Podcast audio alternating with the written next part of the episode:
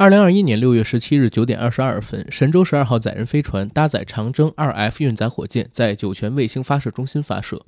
随后，神舟十二号载人飞船成功进入预定轨道，并完成太阳翼展开，发射任务取得圆满成功。十七日十五时五十四分，神舟十二号载人飞船入轨后，顺利完成入轨状态设置，采用自主快速交会对接模式，成功对接于天河核心舱向前端口。与此前已对接的天舟二号货运飞船一起构成三舱组合体，整个交会对接过程历时六点五小时。十七日十八时四十八分，航天员聂海胜、刘伯明、汤洪波先后进入天河核心舱，标志着中国人首次进入自己的空间站。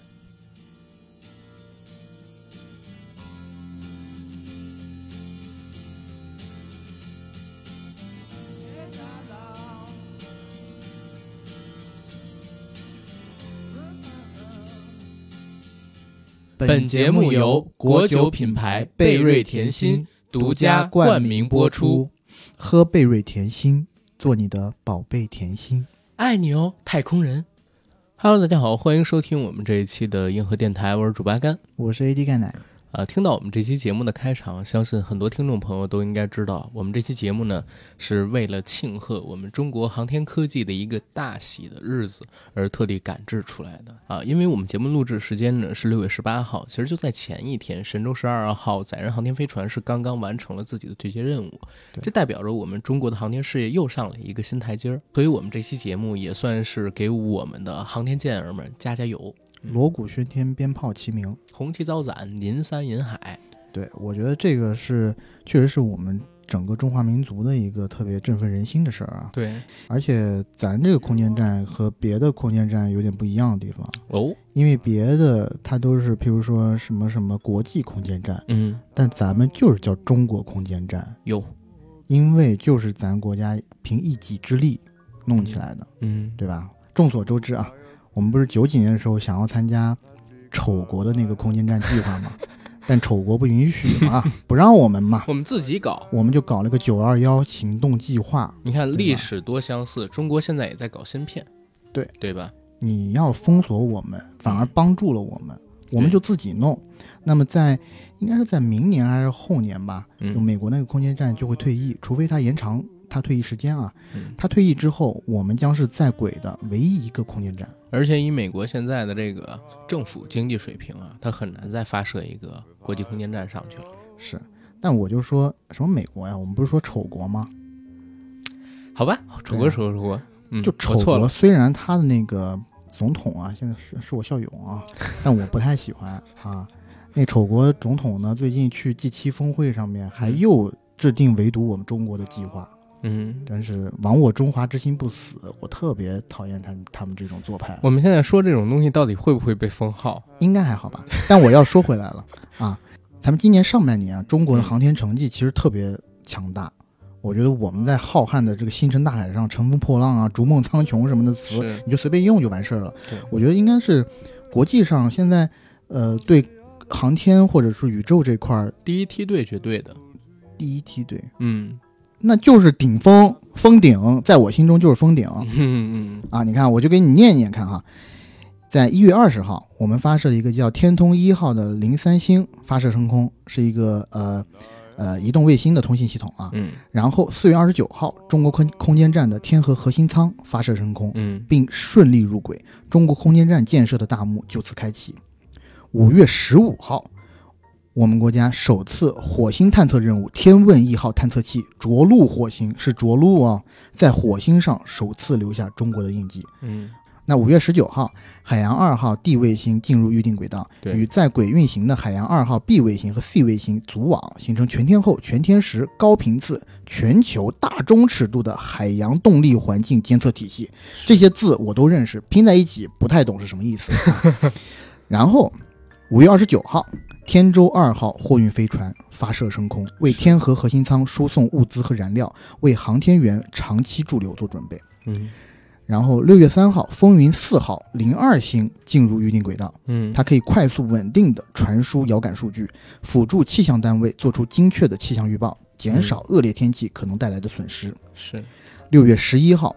国家航天局公布了由祝融号火星车拍摄的着陆点全景、火星地形地貌、中国印记和着巡合影等影像图。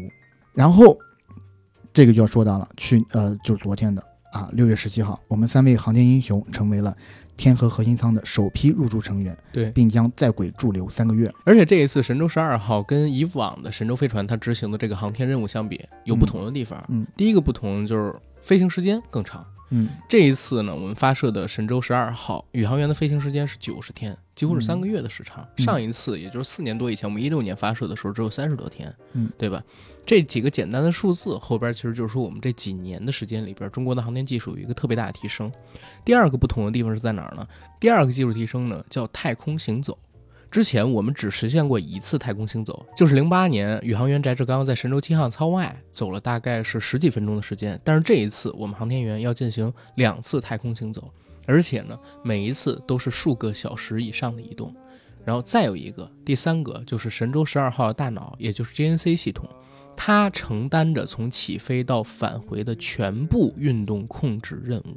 我们现在 JNC 系统直接赶超了俄罗斯联盟的 MS 载人飞船，是国际第一梯队。所以神舟十二号是一个里程碑，因为从这儿开始，咱们国家载人飞船将真正的进入批量化生产和常态化运营阶段。同时，如果我个人的记忆没有错的话，这也是我们中国在实现登月之前三阶段的最后一个阶段当中非常重要的一步。大二的时候，我拍过一个小的纪录片。然后这个纪录片的名字呢，叫做《寄给未来的自己》，就反正就是那种很狗血的那种，呃，上街采访了，然后让每一个人给未来的自己讲一句寄语啦什么的，然后结合当时的一些，呃，城市的风土面貌啊，加一些空镜进去，这么一个纪录片。然后这个纪录片呢，当时参加了一个比赛，嗯啊，这个比赛呢是由共青团中央主办的，然后我拿了一个二等奖。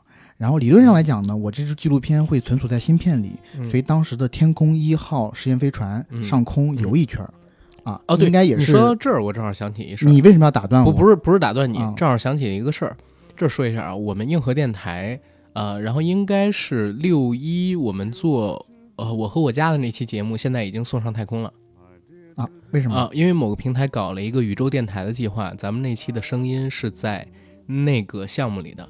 然后我们的声音现在已经在太空了，啊，是吗？啊，这事儿我忘告诉你了，我刚想起来，你突然提到，好吧？但你看，我刚刚想凡尔赛，你就把打打断了。不是，你还可以凡尔赛，因为真的我们的节目送到太空去了嘛，全宇宙都可以听到。那我这那这就是我的第二次，嗯，进入太空啊。我的第一次就在我大二和大或者是大三的时候，我有点忘了，因为他我记得是二零一零年，当时上海正在开世博会，嗯啊，然后那个时候我参加了这个比赛，然后天宫一号嘛，现在。也是天宫空间站嘛，还有一个有缘的地方呢，就是其实，在昨天之前，我并不知道昨天会发射这个载人飞船。啊。我就我其实说实话，有一段时间没有关关注啊，嗯，然后是看到热搜，就是早上的时候发现，哎。今天原来有这个载人飞船的那个发射，而且要上去驻留三个月这么久，嗯，然后我就特别心潮澎湃。原因呢是在于前两天我刚好在上海电影节上看了 IMAX 版的阿波罗十一号那个纪录片，是的，是的，大为震撼。六十年代的丑国发射了这个飞船十一号，对，到月球。当时呢，他们的呃，实话实说啊，确实很佩服这群科学家啊。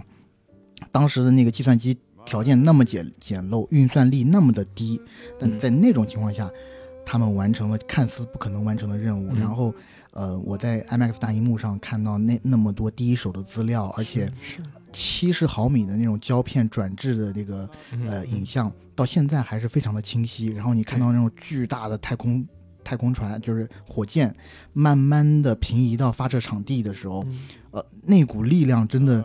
呃，你必须要去影院里才能体会。它是真实跟历史结合的力量，不是电影现在能够复刻出来的。对对对，而且你你确实会佩服，就是六几年到现在有多少年了？五十年，五十年的时间，五将近六十年前吧，有这么一群人，然后干了可能现在想都很难达到的事情，因为我们国家毕竟现在还没有上嘛。对，但但是我觉得技术应该是具备了的啊。嗯，呃，所以。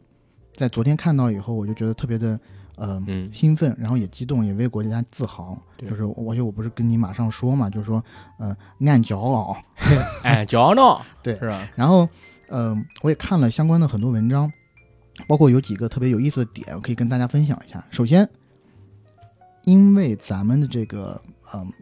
飞行员上太空的事情，然后我们国家的影响力越来越大，这个东西还影响到了以后的四六级考试了。哦，是吗？这你知道为什么吗？不知道。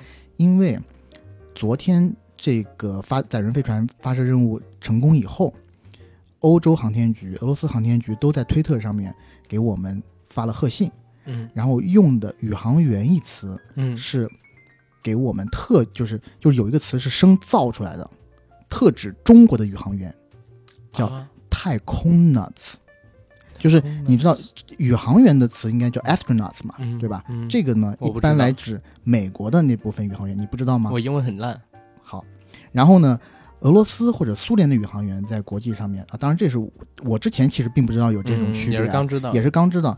呃，据说是在呃国际上惯例来说。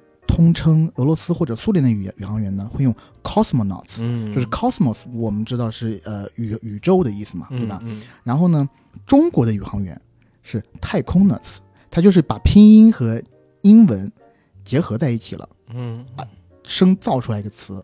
然后现在你查打这个词到百度里或者是谷歌里头，确实是有这个词的哦。OK 哦。啊，以后可能就要进入考纲，考生要注意了。嗯。嗯，然后还有几个。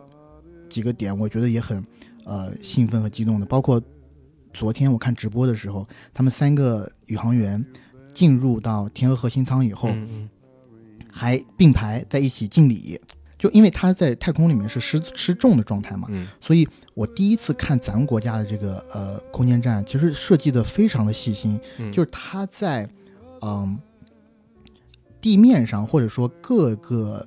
墙壁的侧面上都有那种弹力绳，就是让你用手抓或者是用脚勾着的。对啊，他们在漂浮在空中，就好不容易三个人都直了身子，然后但你看到脚是插在那个弹力绳里的，只有这样才能不不飘走。对，然后他们进到那个天宫呃天河天河核心舱里后的干的第一件事，你知道是干嘛吗？干嘛？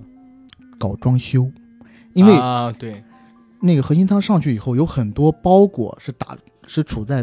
打包状态的，然后，呃，他们要把这些包裹都拆开来，然后呢，因为他们要在上面驻留三个月嘛，然后你从那个电视截图里面可以看到，有一个特别大的包裹，上面清楚的写着几个字“太空自行车”，就是让他们健身用健身用的，对对对。然后，因为这些包裹太多了，而且每一个包裹里面存放的仪器的作用，呃，我相信很难有人可以把它完全的记住，所以。这些科学家为了他们拆包裹，还给他们设计了一个专门的 APP，就是在每一个包裹上面有个二维码，他们扫了这个二维码以后 就知道，哎，这包裹是干嘛的。然后可能你扫了以后，然后你点那个 checklist，你以后就可以看出啊，我哪些包裹都扫了，我哪些包裹已经用了，然后有哪些包裹还没有扫的。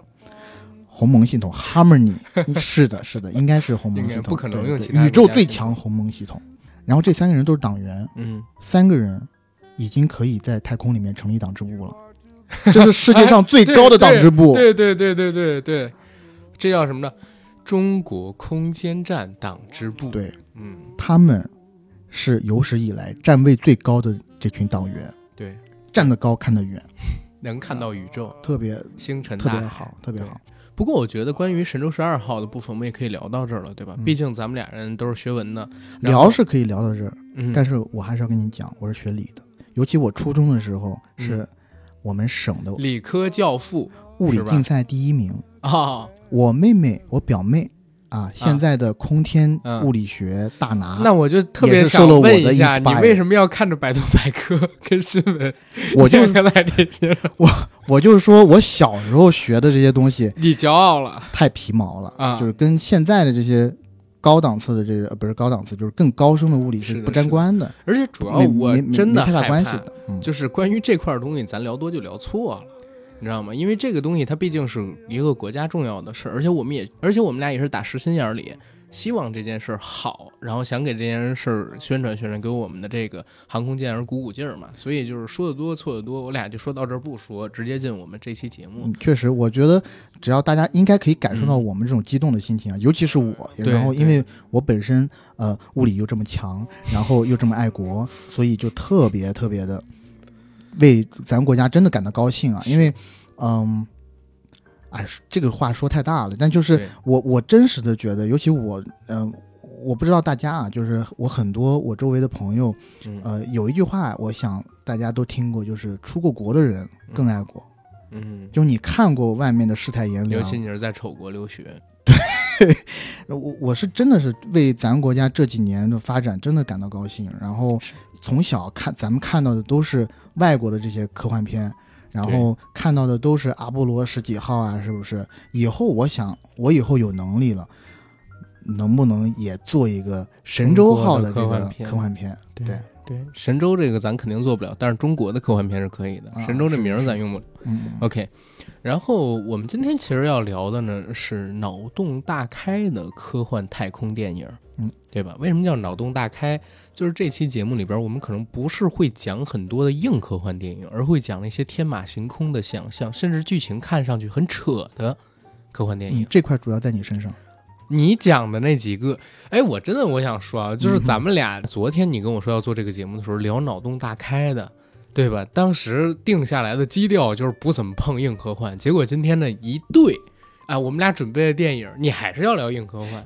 不，我其实也不是硬科幻，因为你那些脑洞大开的电影我没看过。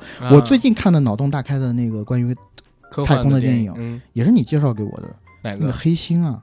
啊啊！黑星球，黑星球，对对对。但黑星球上次咱们不说过一些吗？这次就不太说了呗。嗯，也可以吧。啊，你要想说也可以讲，没问题的。然后我呢，可能这块的电影看挺多的，就是脑洞大开的这种电影。因为不管是科幻电影，还是恐怖电影，还是一些其他剧情电影，我特别喜欢那种就是峰回路转，然后天马行空的想象力的内容的。所以今天我给大家准备的几部呢，也都是关于这类型的。像我今天可能会提到我的科幻启蒙，最先登上月球的人跟零零七太空城，后边呢还有启蒙时期吧，就不是科幻启蒙，是启蒙时期的一部科幻片，叫《太空英雌芭芭拉娜》。它以前也叫《太空雌雄芭芭拉》，后边呢还会讲一个我大学时期看过的神片儿《钢铁苍穹》，还有一我终于看过了。你前面讲的两部片子我都没看。好吧，后边还有一部跟你这两天挺有渊源，也是布莱恩德·帕尔玛然后导的《火星任务》。嗯，对，这部片子也对我影响很大，是我刚刚上班初期的时候，哎，不，也是我上大学的时候看的。还有一部呢，是我最近看的一部电影。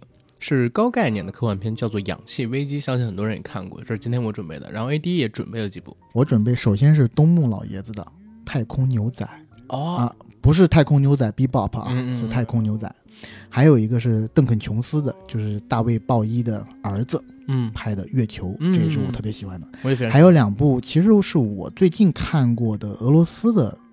太空呃，关于太空题材的电影，然后这个就比较写实一点了，而且都是基于真实事件改编的。是的，一个叫《天际行者》，嗯一个叫《太空救援》。太空救援这个片子，其实大家还可以搜一下它的幕后，这也是人类距离天使最近的一次太空行动。哇！因为在真实的历史上边，那两个宇航员，据称啊，据他们自己回忆称，见到了天使，是那种。非常非常巨大的带着光的翅膀的那种生物，不明生物，这是真事儿，这是真事儿。哦，之前做过这个节目，然后这个是真事儿，号称在西方被号称是人类距离天使最近的一次。哇，这个你得给我讲讲，这个我也不知道啊。这个你可以一会儿查一下啊。所以之后忘了，所以所以我觉得之后呃一个半小时的时间应该可以由阿甘来给大家主讲啊。一个半小时的时间哦，那一个小时。哦，不够，可以更好，更好。OK，OK，嗯，先讲这个谁？先讲最先登上月球的人，为啥？因为刚才咱们俩在开场的时候提到了六九年的时候，嗯，美国人不是送了阿姆斯特朗还有奥尔德林两个人上了月球吗？当然还有一个哥们儿在这个返回舱里边注视着他们的安全。对，然后我看那个阿波罗十一号那纪录片的时候，里面有一句话特别有意思，说当阿姆斯特朗和奥尔德林。呃，下到月球上的时候，然后这哥们不是在轨道舱里面，就是伴随着月球轨道在一一圈一圈的转嘛，对吧？他是这个世界上最孤独的人，的那时候。对，哎，关于这个登月还有八卦的，其实奥尔德林一直在争，他要第一个登上月球。啊啊，这是当时这个大家可以各种去搜啊，这么不高风亮节吗，不高风亮节，他一直在争自己要第一个登上月球。包括他其实回到了地球之后，还接受采访，说自己是第一个从月球返回踏上地球的人。然后中间呢，在几十年的时间里边，也是经常接受采访，甚至有的时候会有点表里表气的内涵阿姆斯特朗。嗯，但阿姆斯特朗就非常低调。你可以看到变形金刚系列电影里边，奥尔德林参加采访，参加了出演，对吧？但是。阿姆斯特朗就没有这样的东西，他是一个非常非常低调的人。然后我们不说这个，说回刚才提到的那部电影，嗯，就是最先登上月球的人。其实，在一九六九年，美国宇航局他派出的阿姆斯特朗和奥尔德林登上月球之后，在他们插上美国国旗之后，发现离他们插旗不足三百米处也有一面国旗。但那面国旗不是美国国旗，你这个是电影里面的情电影里面的啊，吓我一跳，是英国国旗哦。这面英国国旗上面写了“一八九九年多少多少日”插在这儿，而且还写了插在这儿的人的名字。这个片子是我小时候的科幻启蒙，为什么？因为我是在电视上，而且不是在 CCTV 六看到我的，是。而且不是在 CCTV 六看到，我明确的记得是在 BTV 二，现在的 BTV 影视频道，它的暑期的一个下午看到的。这个片子讲的是什么故事呢？当美国宇航局发现了这面旗子之后，就开始寻找旗子上边写的这个人是谁。嗯，哎，找来找去找到了，在英国的一个养老院里活着一个男人，叫贾德，这人已经九十多岁了。嗯。他的名字和信息还有年龄是能对得上美国宇航局在月球发现这面旗子上边签的人名的，他们就派人找到了这个养老院，而且把旗子的照片给他带过去了。结果带过去之后，这个人就激动的心颤抖的时候，九十多岁高龄说：“你们是从月球看到这面旗子？你们是从月球又回来的吗？”嗯，然后他还是大惊失色啊，原来这哥们儿真的去过月球。然后就问他怎么回事儿，他就讲。那肯定去过月球，对呀，要不然谁放上去的呢？他说在七十年前，然后那个时候的生意失败，嗯啊一事无成，带着自己老婆回这个英国的郊区，然后住一小房子生活，在小房子这边呢认识了一个老科学家，那老科学家好像叫爱德华，如果没记错的话啊，嗯，那个科学家呢正在研究一种粘液，科学家叫乔瑟夫。啊，叫乔瑟夫嘛，我忘记了，嗯，无所谓，无所无无所谓啊，反正我记得应该是叫爱德华。当时讲的是啥？这个科学家在研究一种涂料，嗯，啊，为了研究这涂料，要买下他们俩的房子，因为这个时候那个男主角贾德好像是欠了很多的钱，对吧？呃，他正好想把这个钱给卖掉，在跟这个科学家商量的时候，科学家的炉子炸了，但是涂料研究出来了。这个涂料是什么用的？叫反重力涂料。哦，哎，科学家就涂在了椅子上。你刚刚讲的这个什么涂料的时候，让我想突然想到了那个隐形人里面发明出来的那个涂料，对吧？然后他呢就坐到了那个椅子上边，结果飘到了天花板。当时这哥们就说：“哎呦，我要把这涂料弄起来，我不就可以做那个什么各种漂浮起来的房子吗？能挣多少钱啊？”但是科学家跟他说：“low 啦。”我做这个涂料是要上太空的。小时候我记得特别清楚，他们设计的那个呃，那那个太空舱是什么样？他们那个太空舱就是老舅在《野狼 DISCO》里边唱到的那个闪亮的灯球啊啊，闪亮的灯球造型的那么一个太空舱。然后那个太空舱里边，太空员的座椅是吊床。就是我们在两棵树之间放的那种格网格子的吊床。我听你这么讲，嗯想象到那个电影的画面，怎么给我一种梅里埃在月球 奇遇记时没错没错的感觉？那部片子，因为前几年我还回看了一下，它其实是特摄科幻片。啊，OK 啊，特摄科幻片里边有很多是定格动画做出来的。然后那个片子呢，它里面还特地讲到了宇航服要怎么用。因为科学家只做出了这个涂料，他没有做宇航服嘛，他们就说：“哎呀，不是听说在这个外太空没有空气吗？我们怎么活？我们可以用潜水服，用潜水服做成宇航服。”然后当时呢，科学家跟他说：“如果你做我的副手，跟我一起去月球回来，我忘了大概剧情，好像是他就会把这个涂料的配方给到他。”嗯，他说：“好，我去。”本来呢是不打算载他媳妇儿去的，他媳妇儿中间还给他准备了几只鸡，啊，准备了给他几条鱼、几根香肠。结果科学家说不行，空间站这个就是他们那太空舱比较小，没地儿放这些东西，嗯，不让他媳妇儿带，他媳妇儿还生气。后来呢是有人追债，追他媳妇儿，他媳妇儿就逃，逃到了他们即将发射的那个太空舱旁边。她老公就是这男主角叫贾德嘛，一看媳妇儿马上就要被火给喷到了，立刻把媳妇儿抱进了太空舱里，他们三个人就一起去了月球。那个太空舱是从一个房子里出发的，一出去把房顶就给弄破了，因为它那涂料直接反重力的，然后再加上一些喷气动力什么的，然后落到月球的那个场景我记忆也特别深，他们是直接在月球上面滚起来了，我就特怀疑啊，那个电影你根本经不起考量，如果说是反重力。粘液或者说涂料的话，为什么到了月球它没飞得飞得飞飞走呢？没飞得更快呢？反而是他们像一保龄球扔到地球表面、月球表面上一样，咕滚起来了。只是反地球的重力，哎，可能是。然后到了月球之后，这几个人穿上了那……哎，中间还有特有意思的事儿，中间不是要吃饭吗？嗯，然后这个科学家给他们准备的饭是拇指大小的那个沙丁鱼，嗯。然后这个时候，男主角贾德说吃不饱啊，怎么办？他媳妇说：“我早就给你准备好了。”然后啪，拉开那个太空舱底部的那个地窖，给他放了几只活鸡，你知道吗？给他放了几只活鸡，就特别搞笑那个片子，但是特别好玩。然后他们到了这个月球之后，男主跟那个科学家他们俩人就下去了，呃，要做科学探索。嗯，结果呢，发现。在月球表面有一个玻璃罩，罩住一个洞穴。那玻璃罩像天窗一样，也是格子的。他们俩人不小心弄破，掉进了一个洞里。结果到那个洞里边，发现有氧气，不用戴这个潜水服的面具。哎呦，哎，俩人就把没错没错。但是他们俩是因为滚下来的时候，那个头那个头盔掉了嘛？他们俩想捡回头盔再回去，就深入了一下洞穴。结果往洞穴里边深走的时候，遇到了外星人。那些外星人个子很小。大概每个都不到一米，然后手里边还拿着原始的那种枪矛武器，还有高科技的武器啊，就是激光枪那种武器，长挺丑的，像虫子。嗯，然后就把他们给押走了，押走了。他们发现哦，原来月球有这么高科技的文明，地底下放了很多特别粗、特别长、各种颜色的那个水管子，又粗又长。对，那水管子都在冒泡泡。原来他们是用这个水。啊，制造氧气，让他们在里边活着。你也不不用不要去想为什么这个月球上面生活的外星人也需要氧气，什么乱七八糟的。就整体来讲是不不太 make sense 的。对，然后当地呢还有那种特别大的那种外星虫子，有点像我们看到《星河战队》里边那种虫子。然后外星人就是靠这种虫子为食，他们把虫子电击晕了之后，把虫子分尸，然后弄走。科学家。跟这个男主角遇到了外星人的老大，科学家觉得可以和外星人相互沟通，然后男主角觉得外星人都是骗子，他俩还争吵了几次。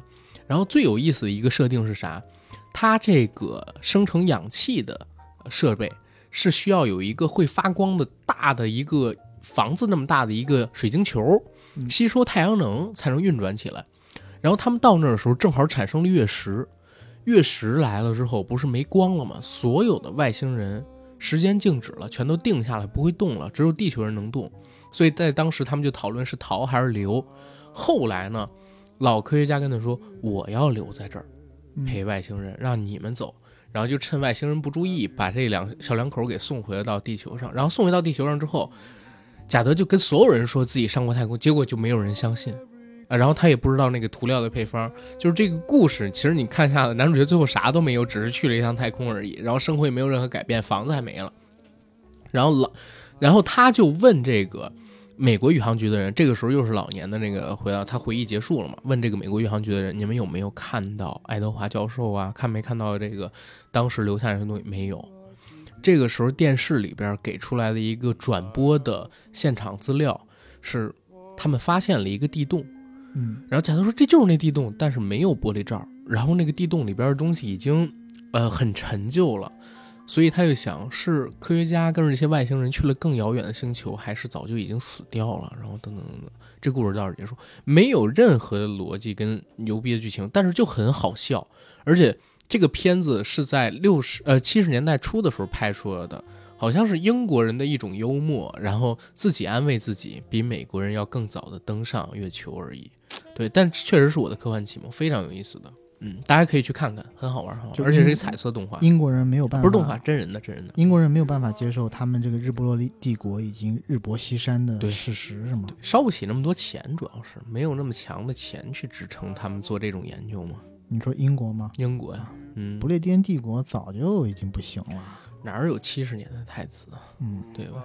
但是你说不让他当太子，英女王要没了，没准这个君主立宪制支撑不下去了，就，是吧？嗯，英女王还在这个英属很多这个地方都有着巨大的影响力呢，她是这个国家的象征。哪天她没了，没准说实话，这个君主立宪制真的撑不下去。是，嗯，OK，这是我说的一个，然后 AD 你来聊一个，OK，那我来讲一个故事。嗯，这个故事呢，其实我觉得脑洞也是有点大的，啊，就关于嫦娥的。你说的该不会是邓肯执导的那部《魔兽世界》吧？没错，没错，没错，就是吴刚砍月，吴刚砍贵，没有是月球，确实是邓肯琼斯执导的。最近啊十年以来最重要的独立科幻片之一。对，谁知道他牛逼了以后就去拍了魔兽呢？对然后我们要隆重介绍一下邓肯琼斯的父亲啊。嗯 OK，在这里呢，我们不得不介绍一下邓肯琼斯的父亲，嗯也就是摇滚历史上华丽摇滚的代表嗯，一面旗帜。大卫鲍伊。对，一九六九年呢，大卫鲍伊受到库布里克作品《太空漫游二零零一》的影响。嗯当然了，我本来想讲一下《太空漫游二零零一》的，但是这个太经典了，我就不讲了吧。对大家应该也都看过。然后他受到了这部电影的影响以后呢，发表了一张专辑嗯叫《Space Oddity》。在专辑中，鲍伊创造了 Major Tom，汤姆上校对啊这么一个角色。音乐中的 Major Tom 呢，在执行一次太空任务的时候，因为基建短路与太空总署失去联络，而他也控制不了太空船，所以最后只可以坐在太空舱内，很无助地遥望着蓝色的地球越飘越远。火星救援里边还使用了这首歌，对，用了。所以他那首歌里面就有，呃，反复的那句话嗯，：“Ground control to Major Tom。哒哒哒哒哒哒哒，对”对吧没错没错。然后大卫鲍伊还有一首叫《Starman》，我也特别喜欢。对然后那个哒哒哒哒哒哒哒，那个他自己也创造了一个音乐形象嘛，就是他自己以一个叫 Ziggy Stardust 的外星生物，外星生物嗯作为登场，就是他老子就是一个很有想象力的这么一个人，就邓肯琼斯的脑子。是那回到呃我们现我们讲的这个呃邓肯琼斯这个人身上啊，然后他自己呢在零九年的时候拍了这部《月球》，是一部小成本的独立制作科幻电影。这部电影讲的故事呢是说，啊、在未来世界，随着科技的飞速进步，地球的污染也越来越严重。是，那为了遏制这种现现状呢，一家名为月能工业有限公司的企业应运而生。这个公司呢，致力于月球能源的开发，也就是氦三了。嗯他们从月球采集氦三来满足地球对能源的需需求。越能公司在月球设有基地，山姆贝尔就是我们的主人公，正是基地上唯一的一名工作人员。山姆是公司聘用的合同工，他已经在月球上孤零零的生活过了三年了。陪伴他的只有智能机器人科里，然后科里的声音是由是由那个凯文斯佩呃 Kevin Spacey 嗯，来来出生的。大乱童癖，对，反正现在已经出不来了。对啊纸牌屋没了他以后也嗯没法看了。今天世界不也改掉他角色吗？嗯，其实挺可惜的啊。虽然他自己私生活有点问题，但确实演技无双。是枯燥乏味的生活令山姆归心似箭。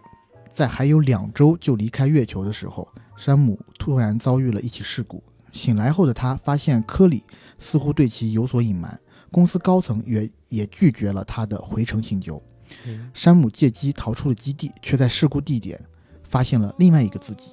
这个自己是更年轻版的自己嗯啊。其实他的故事讲的是什么呢？这个其只是故事的一个呃，算是开头嗯，或者说大背景。大背景。对，在山姆遇见这个新来自己以后，其实他是有片刻的抓狂的。是，然后呢，在抓狂之后，两人初次交流。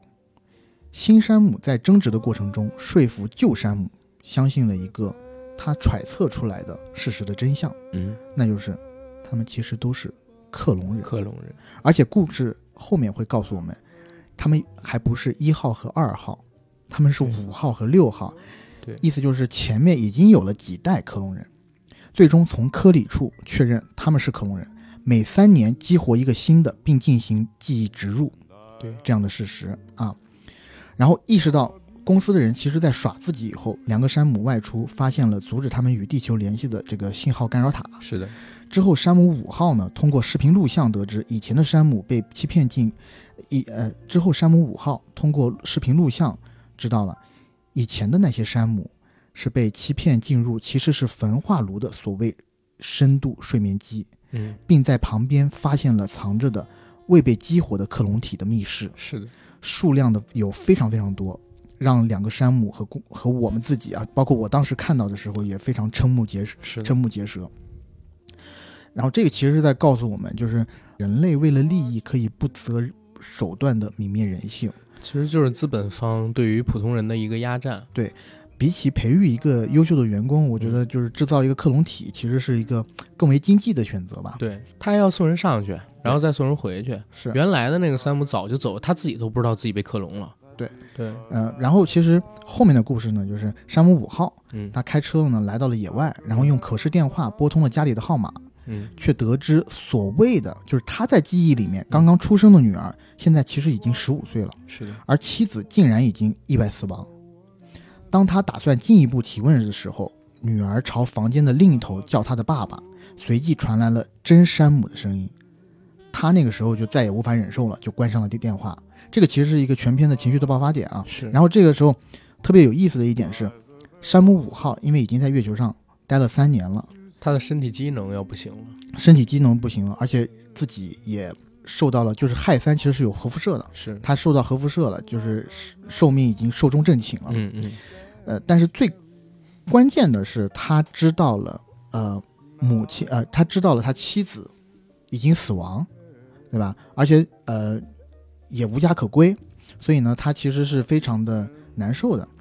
但是在这个时候有一个对比，就是山姆五号已经在月球上待了三年，他对于妻子的这份情感，就是呃，更多的是依恋，或者说他其实是一个寄托。我觉得当时那个对，但山姆六号，因为他其实刚刚被激活，对他的记忆还非常的 fresh，他非常新鲜，他的记忆里面。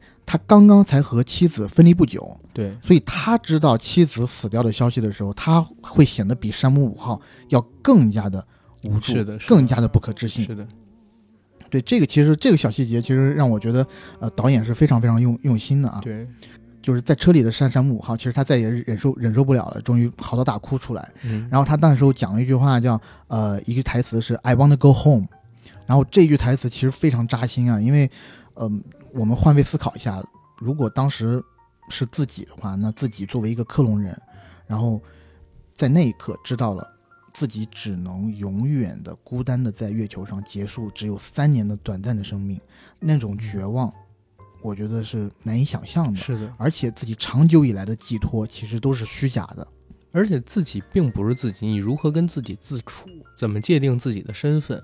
对吧？这都是一个非常难以限定的问题，所以这片子当时上了之后影响很大的。对，然后在这个就是所谓灵魂黑夜之后，其实影片就进到了最后的二十分钟，然后紧张的气氛就开始起来了。因为呢，显示屏上倒数，越能公司派遣了一个救援小队到月球，然后这个这个救援小队呢，呃，到来时间它是一个倒计时。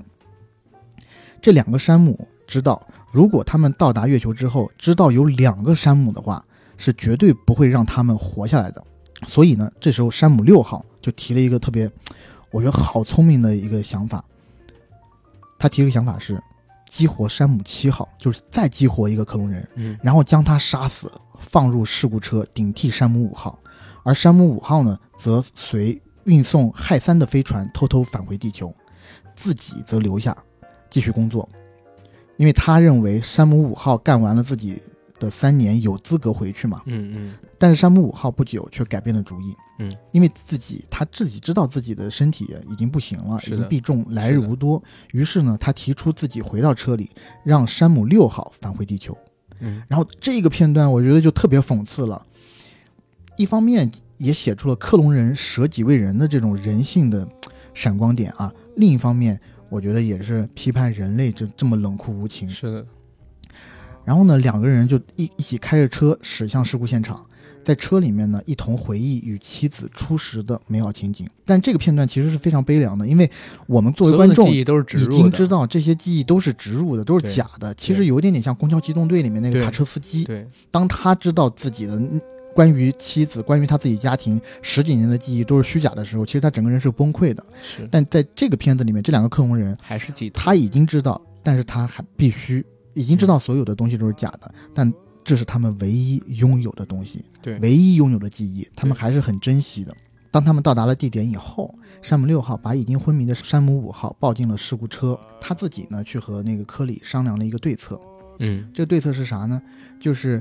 呃，先将科里格式化，并设定在飞船发射后重启。这个飞船就是山姆六号将乘坐着飞船返回地球，偷偷返回地球。嗯，啊，以免救援组从科里处得知山姆六号的行动，山姆六号就偷偷的乘飞船返回了地球。而这时候呢，山姆七号已经苏醒，救援队也按时到达，从事故车里看到飞船发射的山姆五号。终于闭上了眼睛，嗯，他的使命其实已经完成了。另一个自己已经带着自己的思念向故乡驶去啊！这里还要再提一点，就是在这个飞船返回地球之前，山姆六号其实还是冒着很大的风险，开着一个庞大的开采车撞毁了干扰塔。他是干嘛呢？他是给之后的山姆都留了后路，就是说，即即使自己无法成功，但是之后的山姆也可以通过和地球联系的方法，发现这个越能公司的阴谋。然后到最后，其实是镜头切到了地球上，传来的一阵广播声宣告了最后的结局，就是回到地球上的山姆六号呢，其实揭发了越能公司的这个阴谋，公司终于面临倒闭，然后全片结束，其实算是一个大团圆结局。是的，但是整个故事给你的感受就是，人类是最恐怖的生物，人类为了利可以压榨其他的同类。但是人类还可以为了自己的利益去想出非暴力形式的各种挤压、压迫跟蚕食，这就是全世界其他的生物做不到的一点了。当时《月球》这片子，我我看到的时候只感到就是悲凉，然后还有就是恐惧。呃，说实话，当时我第一次看《月球》的时候，我其实是分两次才看下来，嗯，因为《月球》这个片子太独立了，就是虽然它有一些大的场面，但它大部分还是在封闭空间内完成的。整个电影其实出镜的演员总共只有九个人。然后加上配音演员一名，对吧？是的，是的。山姆六号呢，他的那个主演叫呃山姆洛克威尔，其实在美国来讲也不是一个特别有名的演员。而且这个片子他当时拍摄过程中也挺有意思的，因为它是小成本独立制作嘛，对吧？然后这个片子他在拍摄的时候正好是赶上美国有史以来最大的一次编剧罢工。嗯啊，导致整个好莱坞很多电影全部都停摆了，很多电影没有拍摄，直逼就是前段时间因为疫情导致美国这个二次停工这个事儿。然后在这部电影拍摄的时候，正好是赶上了编剧大罢工，所以当时邓肯琼斯呢就恳求几个好朋友，但是是特效界的大拿啊，他们正好没活儿干的时候，帮助自己来拍了这部电影。因为他们收费很贵，而且罢工时间他也不知道什么时候结束，所以这部片子拍摄的时候，邓肯·琼斯是不断的压缩工期，最后只用了三十三天就拍完了全部的片子，而且所有的室外戏是三天拍完的。就这一块，我觉得是非常牛逼的。他的第一部长篇处女作这么能节省成本，而且他另外一部片子《源代码》其实也是一个很高概念的科幻片儿。我也希望大家可以去看那片的成本也不高，讲的是一个在意识空间内不断轮回的那么一部电影，也推荐大家去看看。然后，真的当年在看到月球的时候，我就。没有想太多，不像现在这样啊！我相信这个片子在二零二一年，就是大家都知道内卷是什么，知道零零七是什么，知道九九六是什么之后，再回去重看，肯定会有另外一种理解，对吧？就是你会发现，好像随着时代的发展、科技的进步、社会资本的积累，我们的生活越来越向着月球讲的那个故事去靠近了。没准哪一天，月球这个事儿真实的就会发生在我们的生活当中。对吧？对，而且比这更恐怖的是什么？更恐怖的是，有可能你是自愿自己被克隆的。这个可能比电影还可怕。电影里边讲的，好歹那个在家里边山姆他是不知道的，对吧？但是最可怕的是什么？就是山姆知道啊，我们自己知道自己被克隆了，要不断的被压榨，我们也愿意。这种事儿才是最可怕的，是吧？嗯，OK。然后说完这一部呢，我就得跟大家说一部有意思的电影了。啊。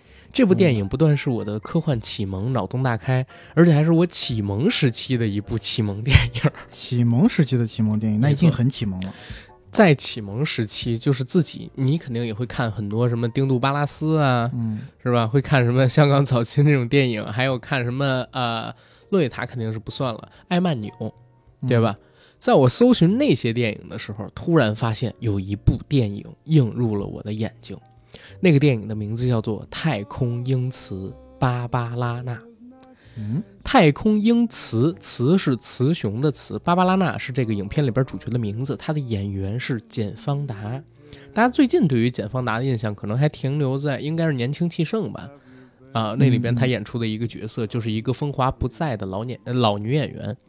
然后在这部电影里边可不是，《太空英雌》是一九六八年上的，那个时候的简方达是美艳到不可方物，而且这儿还得说一嘴，因为，呃，简方达是美国的健美操女王嘛，嗯，对吧？所以她的身材也是特别特别的好，虽然只有一米六几的身高，对啊，风华正茂的时候，而且更有意思是，这个片子的导演还是她的当时的老公。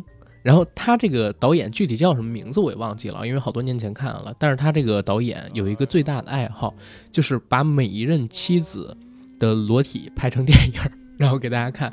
他几任妻子全都是女神，包括他的前女友，虽然没得过奥斯卡奖，但是，呃，他在这个人生方面肯定是赢家了，对吧？他跟简方达两个人。正热火朝天的时候，就是一九六八年。当时简方达不是很红嘛，她虽然是亨利·方达的闺女，但是自己就一直不太行，所以这个导演就量身定制给简方达拍摄了这么一部《太空英雌芭芭拉娜》的电影。这部电影可以说是掀起了大概六十年代末的性解放，一点不开玩笑啊！而且它是代表着欧洲的先进思想反哺到美国的。这个回头我得真的要。研究一下，研究一下，而且最近不是刚上了一个迪士尼做的片子叫《库伊拉》嘛，嗯，对吧？讲的是七十年代的这个时尚业发生的事儿，但是那个片子很无趣啊，就是大家可以看，但是不用太喜欢。这个片子也是跟时尚有关系，因为他要捧简方达，所以在这片子里边给简方达做了大概二十来个造型。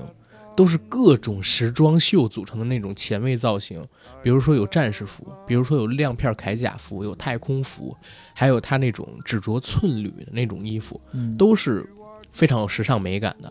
这块你得说，就是法国导演，尤其是这个六七十年代的先锋的那种导演，不吝啬老婆底的这种导演，真的是有极强的时尚审美。嗯，然后这个片子讲的是什么故事？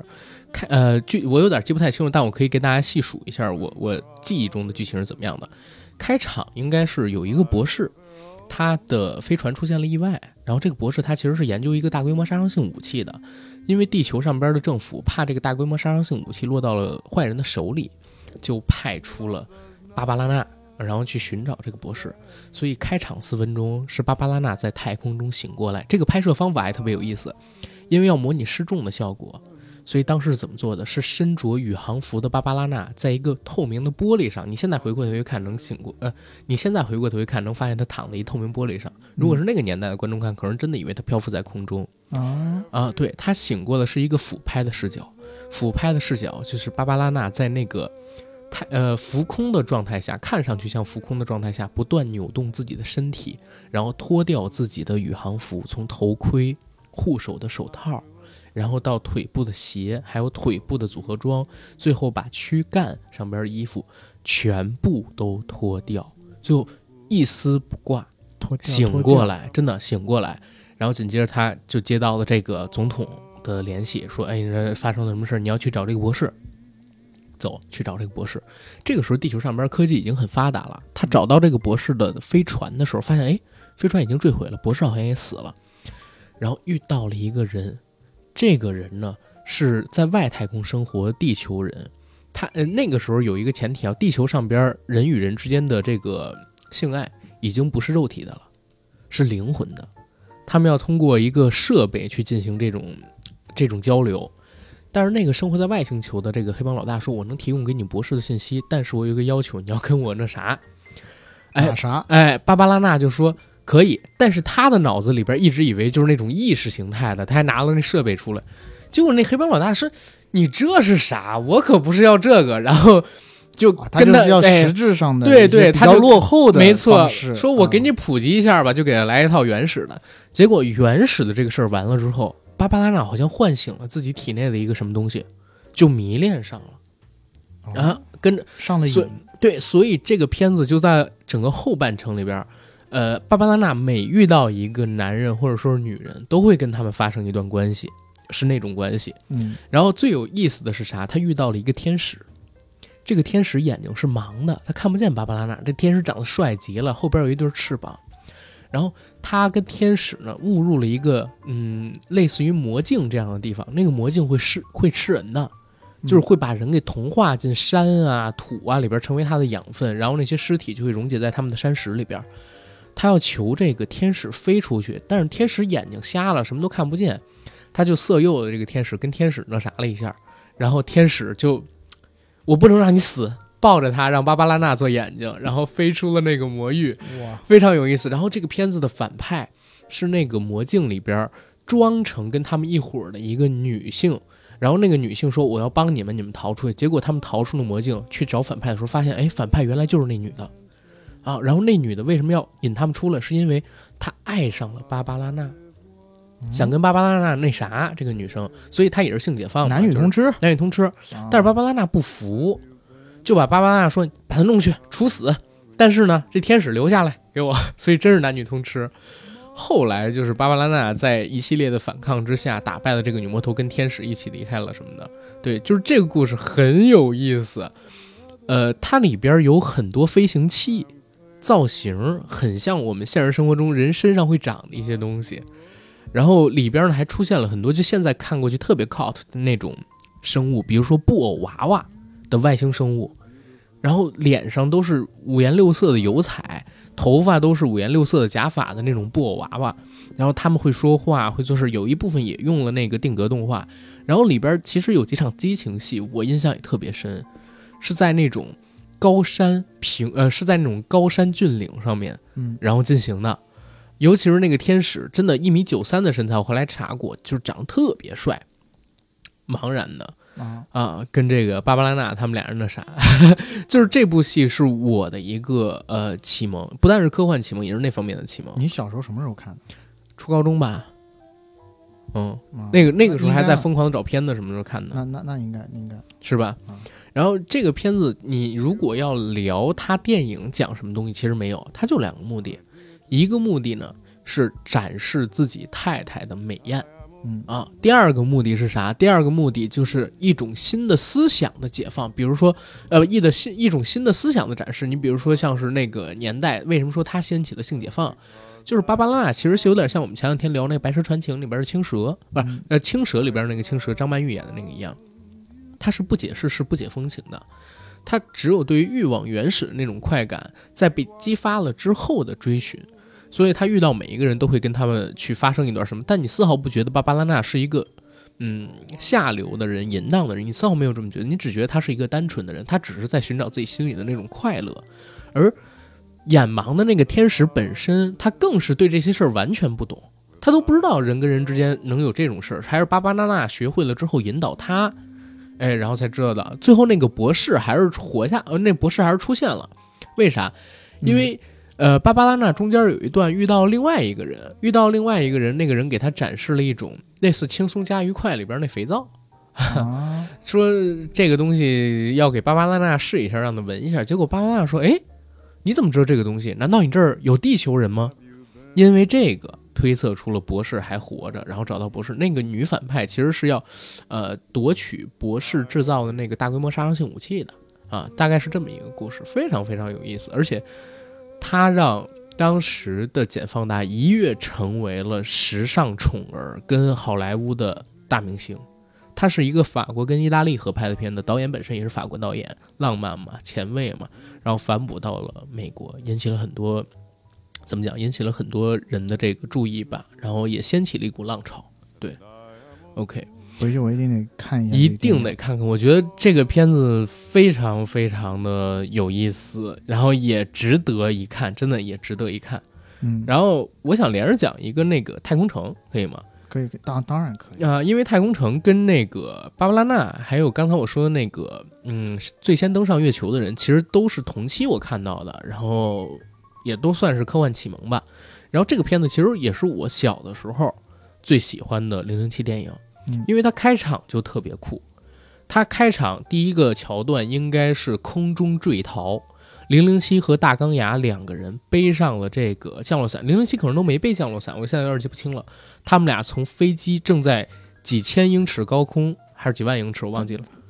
是你刚刚给我看那个段是的，落是吧？是的没有背降落伞，他是跳出去，然啊后追到他，然后抢过他的降落伞。哦，那就没错嗯，他们是从几万英尺的高空，然后一跃而下。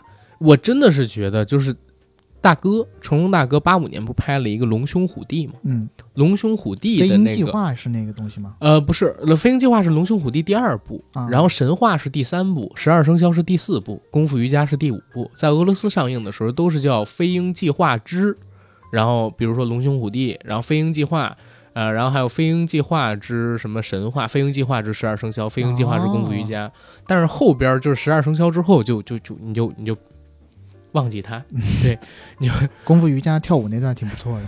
啊，对我哭了，我哭了，我流泪了，当时真流泪了嘛？啊是吗我不跟你说过吗？啊说我看成龙大哥六十来岁了，然后他感动吧？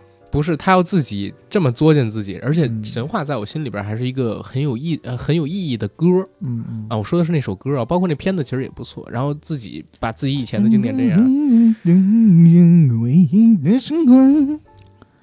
哎，是不是这个？美丽的神话就是当时那个是这个啊啊功夫瑜伽里。但是我们说回刚才那个零零七啊，嗯啊，在《龙兄虎弟》里边有一个成龙大哥从高处飞跃下来，跃到热气球上边那么一个镜头，我就觉得是模仿这个，因为零零七太空城它就有这个有有这一点，罗杰摩尔那一版他是零零七，然后飞跃下来跟大钢牙他们两个人对决，在空中啊，这个是实拍，七十年代末实拍，嗯。然后两个人在空中跳伞，中间有非常激烈的动作戏，抢过了大钢牙的那个呃降落伞。但其实你能看到大大钢牙的衣服里面还有另外一个降落伞，嗯对，就是你其实是有穿帮，但是你这真不能强求，你不可能让人演员真的不背降落伞，那是找死。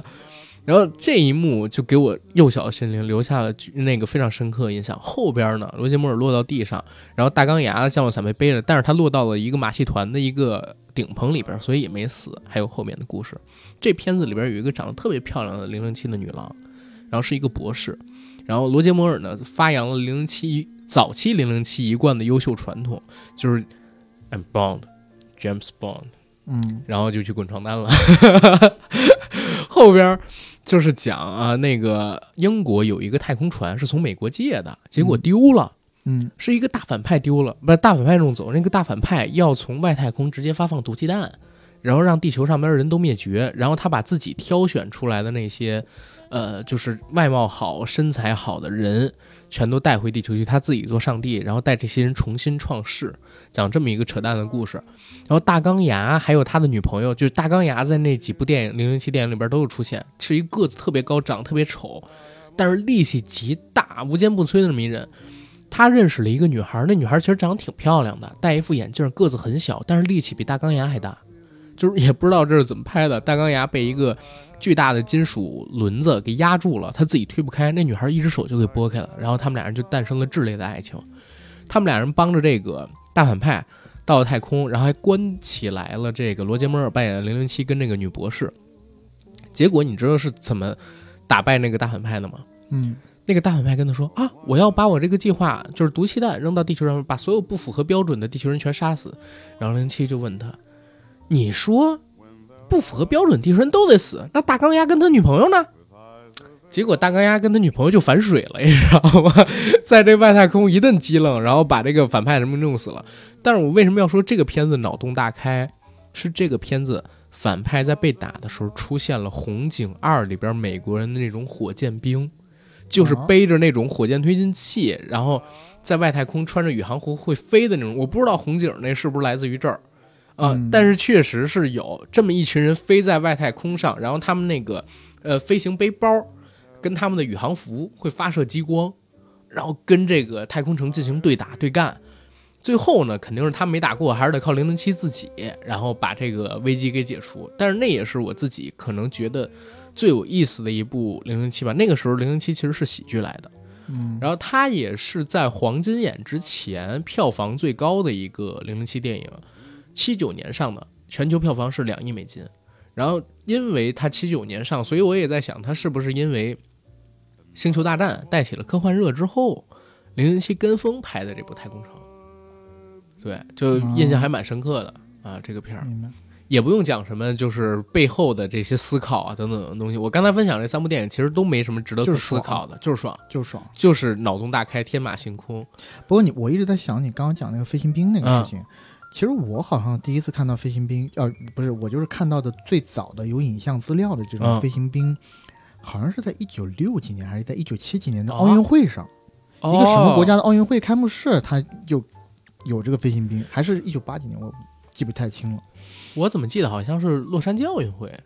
哦，那可能是不是一九八几年？八几年的，对，因为除了美国之外，我觉得其他国家不会做有关于这个外太空的，比如说这种航天员的东西来做这个。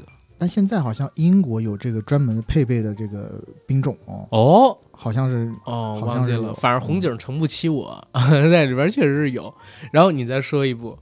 因为我最近看克林特·伊斯特伍德的片子比较多啊，东木值含量比较高啊。因为我不是跟你讲上上影节的时候，我连看三部镖客系列嘛啊，东木而且本身也很喜欢东木啊，所以这部片子就是东木导演拍的《太空牛仔》啊。然后这部片子呢，其实和我们之前看到的很多这种太空戏很不一样。我们看到的太空剧，就算是月球，它的男主角也不过就三四十岁。哎，不好意思，这部片子就有意思了。这部片子总共有四位主演，四位主演的年龄加到一起接近二百五十岁。这部片子大概讲的是什么故事呢？说的是在新千年伊始啊，美国太空总署就遇到了一个大难题。他们发现呢，一颗于五十年代末由前苏联对发射上天的巨大卫星爱孔正逐步脱离轨道。这导航系统出现故障，我觉得这个是黑苏联黑黑的最惨的一次啊。如果不能将其及时的进行修复，那么呢，这个卫星将一头向美国本土栽下来。嗯，而且这个难题正逐步发展成为一场灾难。是因为当局发现，当年设计和将其送入太空的人几乎没有一位还能上天去完成这个任务。嗯，正当所有人都没有办法的时候，大英雄出现了，是一群一九五八年的宇航员。我当时看到的时候也惊了，你知道吗？对。他是全世界唯一还活着的，而且还熟悉并能修复这颗老爷卫星的人。对，他就是当年美国第一代宇航员计划的 后备队成员弗兰克·科文。对，这个是由克林特·伊斯特伍德饰演的。然后。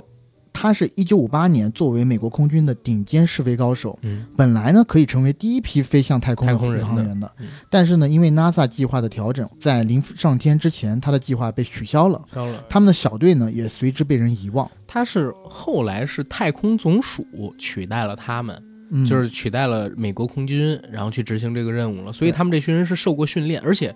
因为那个时候，苏联其实是先送了加加林什么的上去，他们还先研究了很多苏联时期的那些飞船，所以他是对这段，呃，对这期设备最了解的人，还有他的伙伴，对，没错，嗯，所以，嗯，虽然他们的小队也被人遗忘，对吧？但是，他包括他小队里面的所有成员，这四十二年来都埋藏着一个飞翔于太空的梦想，终于在四十二年后的今天。实现了。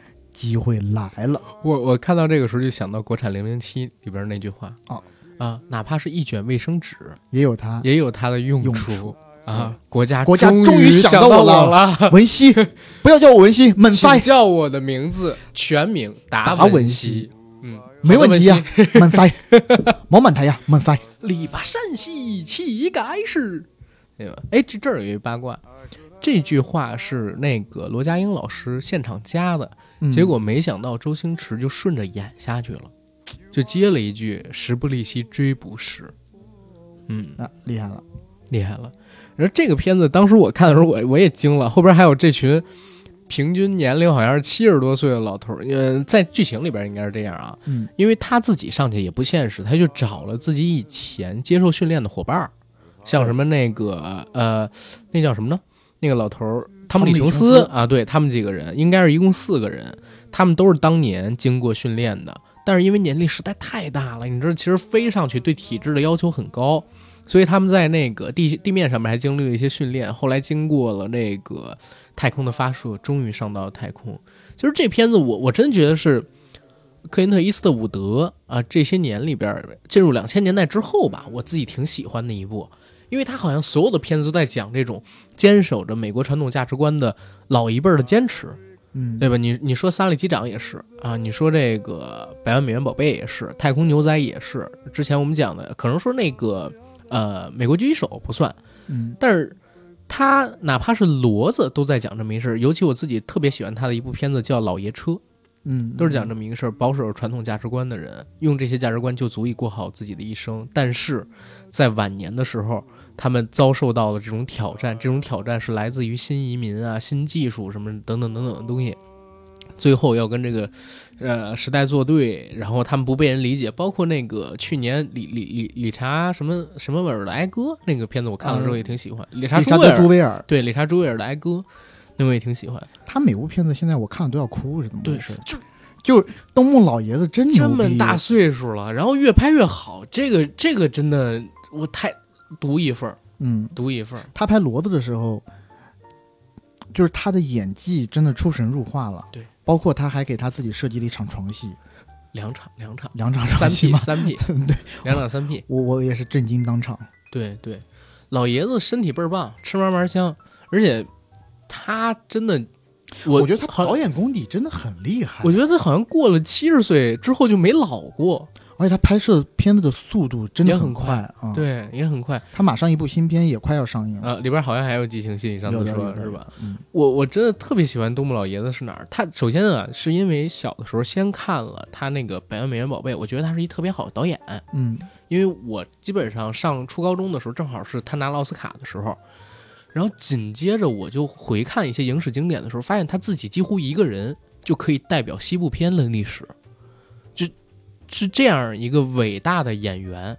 然后你再发现，时间过去了将近二十年，你想零五年我看到，比如或者零五零六看到《百元美元宝宝》，你试想一下，零五零六年我看到的《百元美元宝贝》，然后现在都二一年了，他还在拍片儿，而且老爷子劲头特别足。我真的希望，就是我也要说一句装逼的话。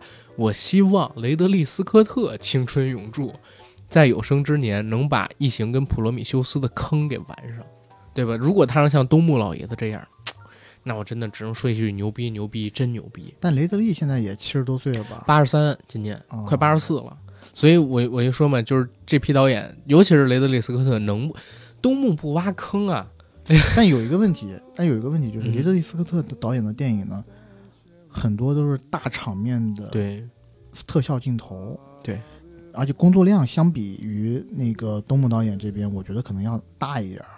东木导演现在的电影呢，偏向于是小成本对的这种制作，更讲人性。活着的传奇，这个是对是好 OK。然后下一步咱们再说那什么？下一步我其实想讲一下那个钢铁苍穹扯的。对啊，扯的戏，真的正正经经是一部由全球的影迷给他筹钱做出来的东西，水滴筹。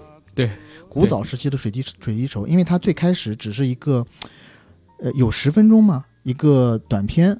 是是，然后那个时候我是大学时候看的，短片我忘了，好像是在一零年代之前，然后这个片子是一二年，可能是刚上大学的时候看到短片，然后他筹了几年。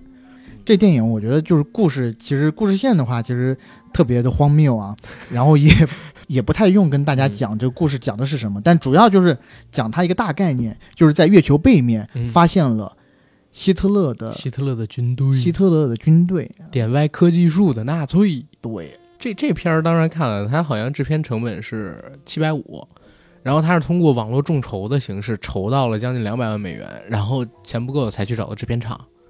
呃，他讲的那个故事，我我具体是啥也忘了，但是我记得的一个点应该是当时呢，美国有一个壮举，是他们要派第一个黑人宇航员上太空，嗯，知道吗？就是我要选 谁谁谁，因为他说要带黑人打上太空，然后这个黑人宇航员上了太空之后，结果第一个照面。是被一群穿着纳粹军服类型的那种宇航服的人用枪指着的镜头。他说：“这是是什么玩意儿？”结果是啥？结果他们发现，原来在月球背面有一个特别大的那么一个类似万字形，就是德纳粹标志那么一个万字形的基地。嗯，那个基地里边全都是德军士兵。一个惊人的情况告诉他们，原来四五年德军战败之际，早就发明出了飞碟。然后元首带着自己忠心的士兵逃到了月球，在月球建立了自己的基地，时刻想着反攻大反攻地球，知道吧？时刻想着反攻地球。然后这毒夫民贼希特勒，然 后天天就在这个外太空琢磨这事儿，然后教当就是他们生下的各种小孩嘛，然后教他们一些呃纳粹的知识啊，然后就是很反人性。但是这片子因为是喜剧，特别恶搞的那种喜剧。里边有一个桥段我也印象极深，那个桥段就是有一个长得很像爱因斯坦的科学家给他们介绍电脑是啥，嗯啊，说你们这没有电脑吗？有电脑啊。然后这哥们儿说电脑长什么样？他拿着自己手机，我想充个电怎么样？啊，你这是电脑吗？掌上电脑？啊，对啊，胡说八道。然后把那个大幕拉开，这才是电脑，晶体晶体管是吧？晶体管后边。有几个仓库那么大的一堆晶体管弄出来的那么一个计算器啊，说这个才是电脑，然后啊惊了。后来把他的手机抢过来，那是一苹果手机，结果发现啊算力这么强，居然超过我们这，因为他们一直想着反攻大不是反攻地球嘛，对吧？对。然后就苦于计算力不够，他们的武器跟这个发动机就是功率算不出来，结果那科学家就干了一件事儿，把自己设计的那个计算器，呃计算机。用那个电源头接到了这个苹果手机上，用苹果手机当时的那个 CPU 跟 GPU 啊，算出来他们需要的那个公式。但是马上就差最后一步的时候，这个手机没电了。苹果手机优良的这个缺电传统，拯救了地球于危难之中。嗯，我 靠，当时我真惊了。就是历史上边不是有好多人说什么德军有好多纳粹黑科技，是吧？然后这篇就是点外科技树的纳粹已经上太空多少年了？在这个片子里，其实我有一个印象很深的场景，嗯嗯嗯，一些我我其实一些细节不是记得特别清楚了，但我记得就是大意就是，呃，纳粹的这些飞船大举压境，然后地球上其实没有这么多飞船跟他对抗，地球上有的只是在轨道中的无数颗卫星，是，然后这时候所有国家的呃领导人只有一个选择。就是倾尽全力的去和纳粹对抗，要不然就会地球就会被纳粹统治嘛，对吧？这时候这些所有的卫星上面，嗯，都拿出了导弹。原来所有卫星都不是和平的目的，没错。每一个卫星上面，不管是哪个国家，都藏了一些武器在那儿。更逗的一个地儿是啥？当纳粹好像完了之后，他们发现那个月球上边有大量的那种非常珍贵的矿藏，特别特别值钱，一克就能卖多少多少钱的时候。当时呢，美国总统是一个女性，上去就说：“OK，啊，这个地方这个东西是属于我们美国的，我现在宣布了。”然后其他人就都不同意，说谁先到，然后就归谁。然后好吧，那你们怎么可能竞争得过我们美国？美国那么多飞船，嗯，结果就说那谁先到归谁。之后，操，各个国家的各个卫星就神一样出现，以前根本就没有公开过的那些卫星都出来了。然后其中最震惊的是。随着一个响亮的俄罗斯的国歌响起，一个叫做“和平号”的空间站 映入了整个画面跟镜头里。原来空和平号根本就没退役，也根本就没成废铁，一直藏着呢。然后大家就，那美国总统当时都懵了啊！你们瞒着我，这你俄罗斯人、俄国俄罗斯佬，你们就是个骗子。哎，这时候我不得不插入一个我最近看过的电视剧，Netflix 出了一部电视剧叫《太空部队》。这部戏的主演呢是史蒂夫·卡瑞尔，他也是一个四星上将，他是一名功勋卓著的飞行员，他的梦想其实是成为空军部队的司令，但是呢，自己却被任命为美军新成立的第六分队太空部队的指挥官，然后他陷入了非常两难的境地。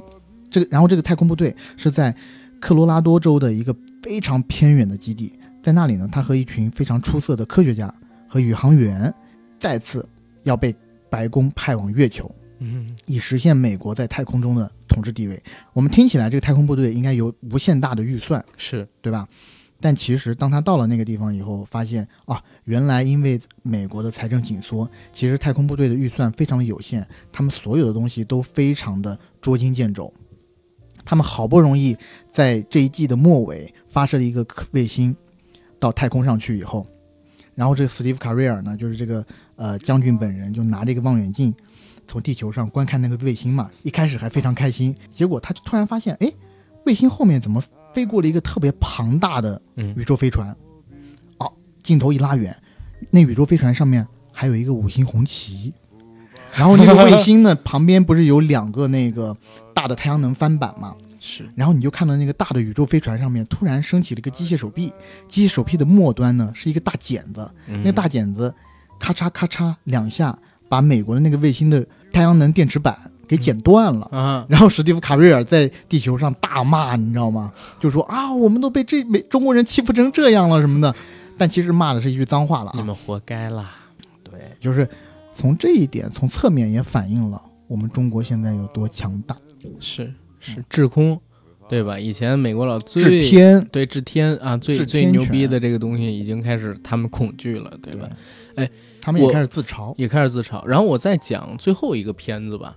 啊，我中间本来想讲那个火星任务的，但是我看了一下时长，再加上火星任务可能在以前在节目里边也讲过，我就不给大家讲了。我直接给大家进，就是前两天我刚看的一部片子，叫《氧气危机》。然后这片子其实在我看来是，嗯，瑞安雷诺兹演的那个活埋，跟刚才 A D 提到的月球的一个集合体，因为它又有呃被困，又有克隆人。影片的主角呢是一个女科学家，她是在一个非常特殊的情况下醒过来。嗯，醒过来之后，发现自己被一个有机生物茧包着。嗯，然后她把这生物茧撕开了之后，发现自己身上插着各种各样的仪器表、仪器管之类的东西。然后自己在一个外太空的低温休眠舱里。其实她不知道自己是谁，她也没有记忆，她失去记忆了。然后只有这个低温休眠舱，然后他自己的意识看到的这些东西。那个休眠舱里边显示氧气不到百分之三十五，嗯啊，不到百分之三十五，而且还在快步的降低，因为它是休眠的时候，在生物碱里边几乎不太耗氧气的，要做长久飞行嘛，对吧？但是他一醒过就开始耗氧气，他就想求救，然后通过这个呃自己所在的这个休眠舱的各种仪器，想着去联系外面，结果发现第一他没有密码。嗯，第二，他没有权限，这休眠舱不可能打开，而且他其实不知道是哪儿，他在外太空里边，他要如果真打开的话，自己也死定了。嗯，结果他又在找外部的联系方式，结果发现，哎，这个休眠舱是可以打电话的。嗯，他又通过这个休眠舱联系，呃，他自己知道的那些电话号码，比如说九九九啊什么的，美国的那种警察局之类的，结果真联系上了。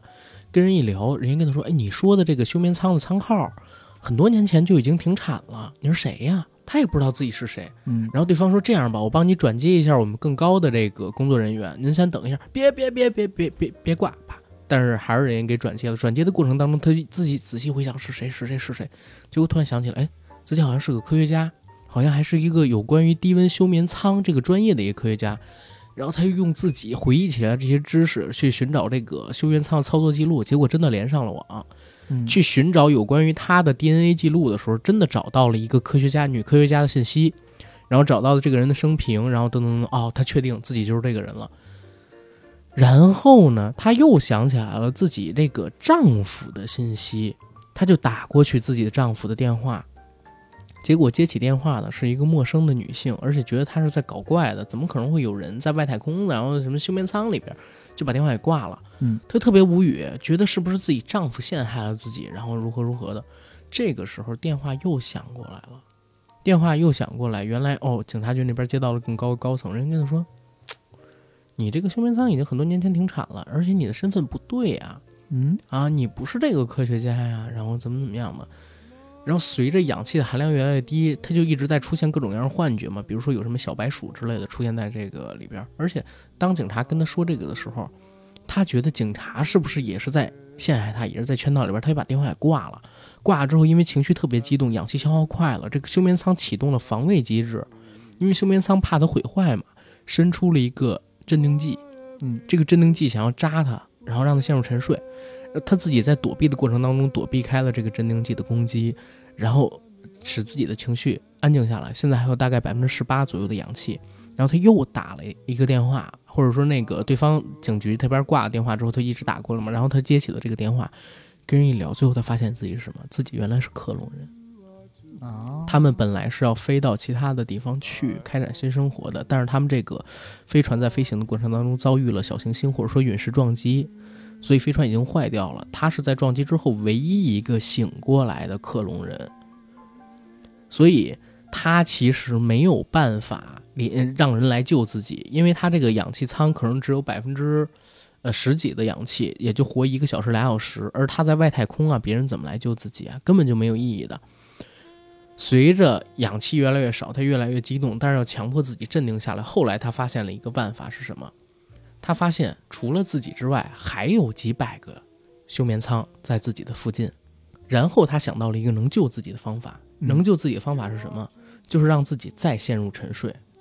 因为这个休，因为这个飞船虽然遭到了破坏，但是它还在就是飞行的过程当中。嗯啊，有可能在遥远的将来，他们会着陆到一片星球上面去。在这之前，他必须一直保持在沉睡的过程里边去。他就想启动这个设备休眠舱，让自己呃被这个镇定剂扎到，然后自己陷入休眠。但是陷入休眠有两个前提：第一，他得把自己之前拔下的那些管子全都插回到自己身上，是啊，才能进行能量的补给。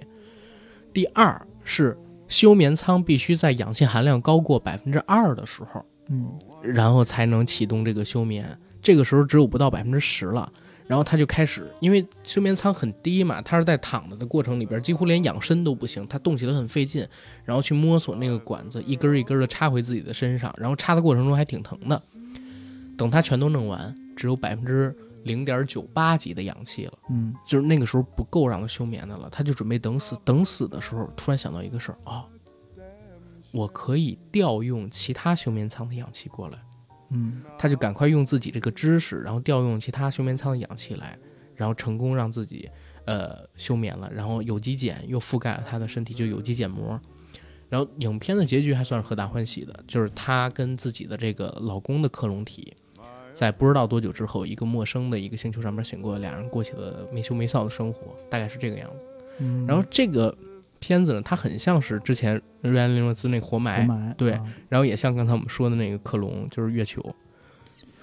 你说关于休眠休眠舱这个，嗯，我不知道你有没有想过，它其实有一点点像，呃，当然我知道是很不一样啊，但有没有让你想起《爱死机》第一季里面关于休眠舱的那个故事？对，有的，有的，就是一个飞船，它偏离了预定的航道，嗯，然后它再也到不了它预定设计的那个星星球去了。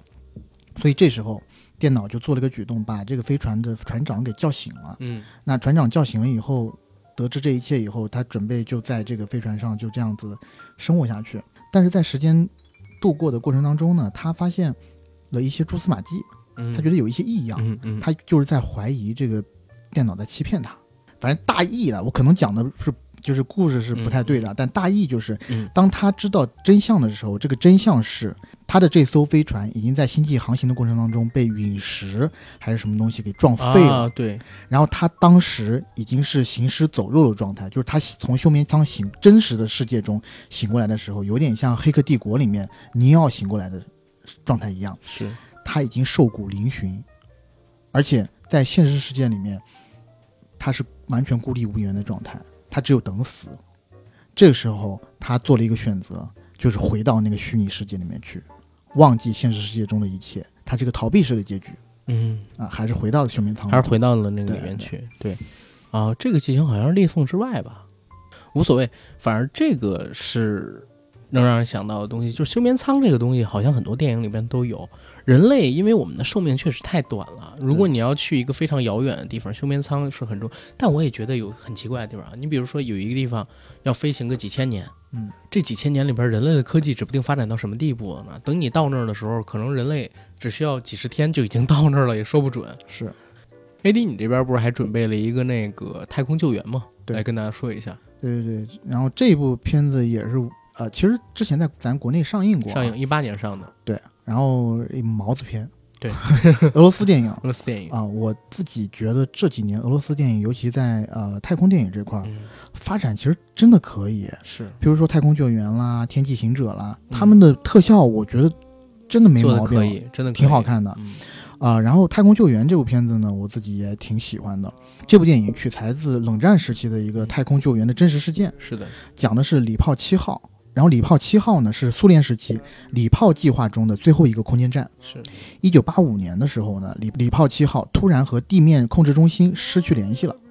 然后西方阵营啊，我觉得就北约、美国那群人，对吧？就趁机大肆报道，渲染苏联无力控制自己的空间站，嗯，然后呢，即将威胁人类的安全就会掉下来。这个和现在的这种宣传口径是差不多的。这我要谴责一下啊！昨天，嗯，神舟十二号飞船上天以后，你知道三立，台湾的三立电视台他报道什么吗？嗯，中国台湾地区啊，三立电视台他竟然报道说，火箭有两呃，火箭有两部分坠落到地球上。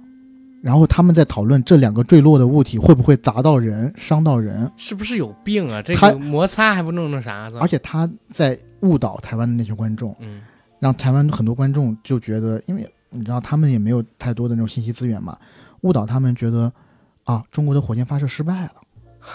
那掉的，拜托，那个掉的是一级火箭、二级火箭那些东西，好不好？那本来就应该掉下来，那叫脱落，对，脱离，对，脱离，脱离，对，就。这个谴责一下他们啊！嗯，这些新这些无耻的台湾新闻工作者，我们吃不起茶叶蛋，我们也控制不了火箭，是你们等着吧。对，然后说回这个电影，这时候呢，如果爆破空间站的话，会像西方所愿意看到的那样，损害苏联的国家形象，并导致重大的安全事故。对，而且金钱耗费也太大。对，总之呢，苏联政府做这个决定，就派当时最有经验的宇航员，分别是。扎尼别科夫和苏文内赫派往太空查找问题并修复太空站，然后这时候重重的困难就被一一的打开了。首先，第一个困难就是电影里展示了令人紧张的首次太空手动人工对接，嗯，就它自动对接的功能已经失效了，必须由这个太空员像操纵地球上的飞机一样手动的去对接这个太空站，这就很苏联。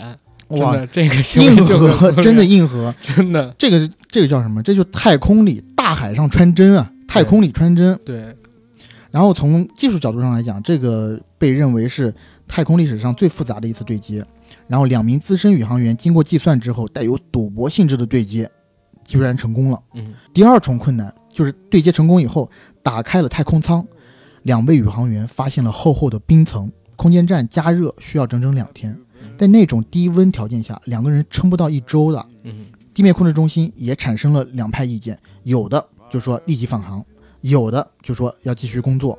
这个第三种挑战就是在给空间站加热之后，失重的水到处漂浮，还得吸走。对，两个人的工作有就是要吸干水以便作业。后来他们才发现啊，问题其实并不在舱内，于是一个人就出舱检查，发现传感器被弄坏了。祸不单行，飞船还失火了。舱内的另一个宇航员被烧伤，是的。然后这个时候呢，就是苏联就顶顶着西方的阵营的强大压力了。然后美国报道就是说什么苏联宇航员必死无疑啦，然后派出了自己的航天飞机啦，准备对接。担心被西方偷走技术的苏联，嗯，并不答应这样的决定。然后最后，苏联的地面中心做出决定，放弃空间站。但是氧气只够一位宇航员返航，另外一个将在空间站被击落时牺牲。而义气的宇航员呢，却拒绝放弃同伴，计划绝地求生。嗯，他们出舱砸掉传感器外罩，在空间站飞到地球背面的极寒之下，金属变得脆弱。终于，两个人将被撞弯的传感器砸掉，奇迹般的修复了太阳能充电系统。那个电影里面，我觉得有一幕就特别戏剧性，就是美国飞船这个时候呢，也绕到了苏联空间站附近。冷战下的来自敌对阵营的双方宇航员互相敬礼致敬。超越了所有的意识形态，毕竟人类世界在宇宙里是十分渺小的，这些就是无关痛痒的纷争，其实就是宇宙中的一瞬而已。是的，然后这个电影就是到这儿就讲完了。但是这个电影除了主线故事之外，还有一个有意思的地方，但在电影里面其实并没有做太多的渲染，但是我们通过网络或者书籍是可以看到的。是的，呃，就是一起非常著名的目击天使的事件，是天使 Angel，Angel。在八五年七月的时候，也就是电影所讲述的太空灾难发生前不久，礼炮七号的导航员遇到一对天使，他们看到了七个巨型的人形物体，有翅膀，身上带着薄雾似的光环，嗯，发着强光。在电影里面却没有出现任何关于天使的镜头啊，只有一幕就是宇航员在蓝光照射下的惊异表情。对，然后他的头盔上边反射了一点那个金色的光辉。但是其他没有出现任何就是那个是客观性的东西，可能也是他们觉得就是如果真的存在神，神不是能够具象化出来的，这是一种艺术化表达。是，然后这起事件为什么流传的这么广呢？是因为当时有六位宇航员亲眼看到了这一幕。因为这六个宇航员其实都有不同的宗教信仰。对，嗯除了三名东正教的宇航员，嗯剩下两名无神论者和一名犹太教徒都同时同地见到了七位天使。这里我要念一下这个嗯呃书里面记载的，就是他们的原话啊。嗯我透过舷窗看到了周围突然笼罩着一团火焰般的橙色云彩，并听到了巨响。随后，我看到了天使在对我微笑，紧接着整个人进入非常舒服平和的状态，宛如在母亲的子宫。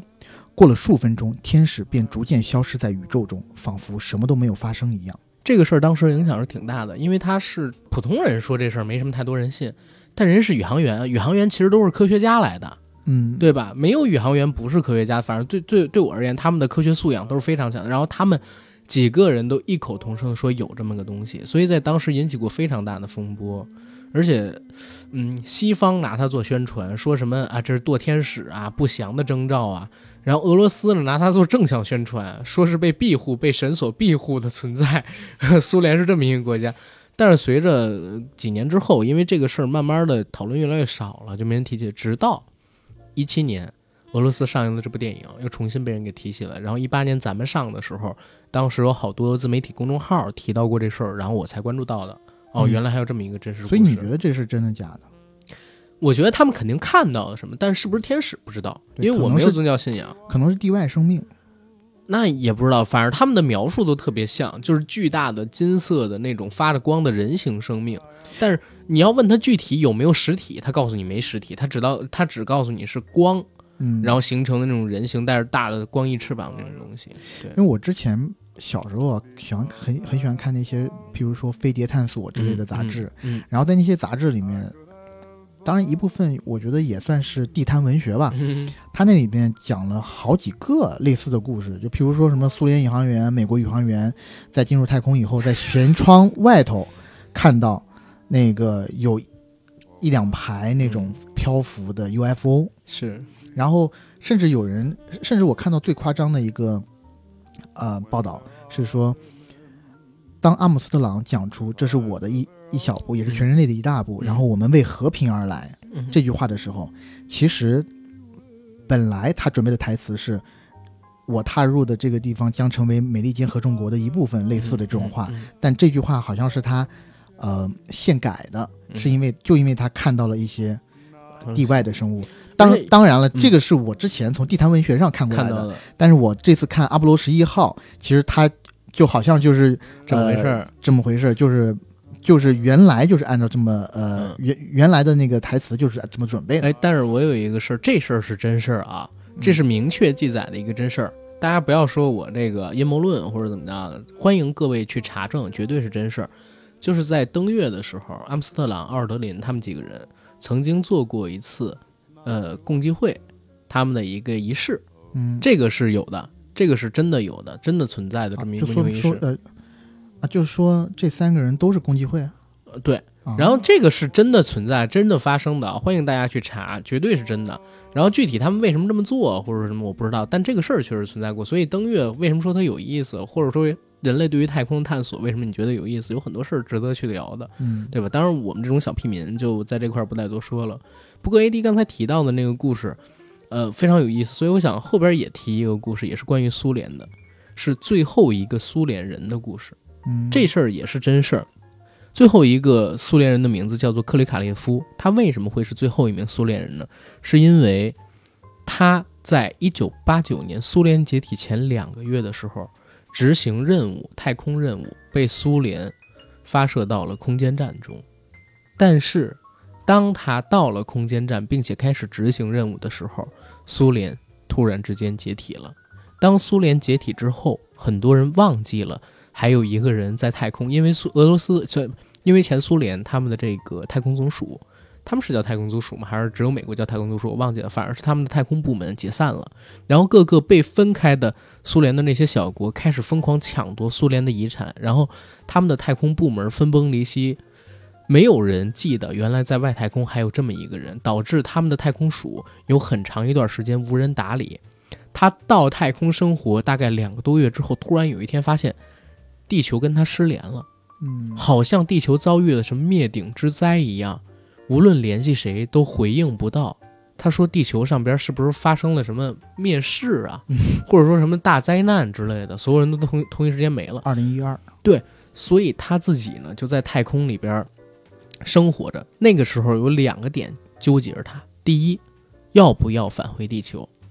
他不返回地球的原因有几个，一个是他不知道怎么返回地球，因为就他一个人，嗯，他怎么落地呀？对吧？他是九死一生，说九死一生可都是基本上就是十死无生。如果一个人执行返航的话，哎，这不是陈近南跟韦小宝说的话。第二一个呢，反复清明。对，第二一个是他又不能不回去，因为食物、水、空气的补给，嗯，快不够了啊。他已经执行好几个月了。第三一个他也不敢回去的地方是在哪儿？当时他上来之前。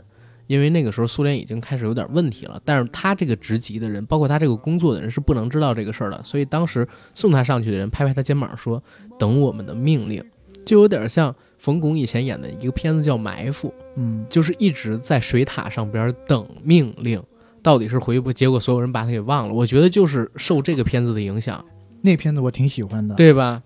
在青岛拍的，对。冯巩到最后就头悬梁锥刺股，已经饿得不行了。原来派的去那儿的那些什么警察们，把他都给忘了。是这个片子讲，就是他在上面都已经快没补给，但下边人把他给忘了。而且当时还发生了几个事儿。他在上天之前，他的工资是六百卢布，应该是那个俄罗呃苏联那会儿的钞票货币货币，然后还算是一份高薪工作。但是因为他上去了几个月，在他上去的过程当中，苏联解体，大贬值，大贬值。他手里的这些工资不够供养自己的妻子还有孩子，而且他妻子还是全职主妇。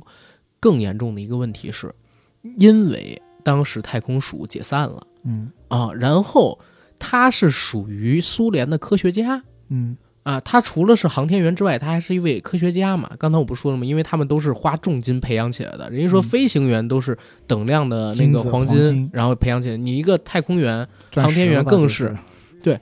所以他到了这个太空上之后，下边对接的人都没了，然后署这些，嗯，他们太空署的人又解散了，没人知道他去哪儿，把他给忘了。但是国家记得有这么一个科学家，这科学家不见了，有人以为他是在苏联解体的时候叛逃了，叛逃到美国去了，以为他是西方的间谍，所以当时还关押起了他的家人。哎呦，啊。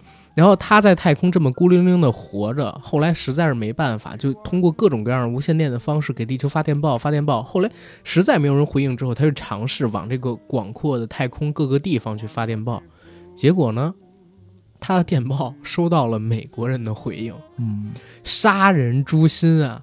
美国人干了什么事儿？给他送来了食物跟补给。哇啊，给他送来食物跟补给，但是美国人不能送他回去。嗯，为什么？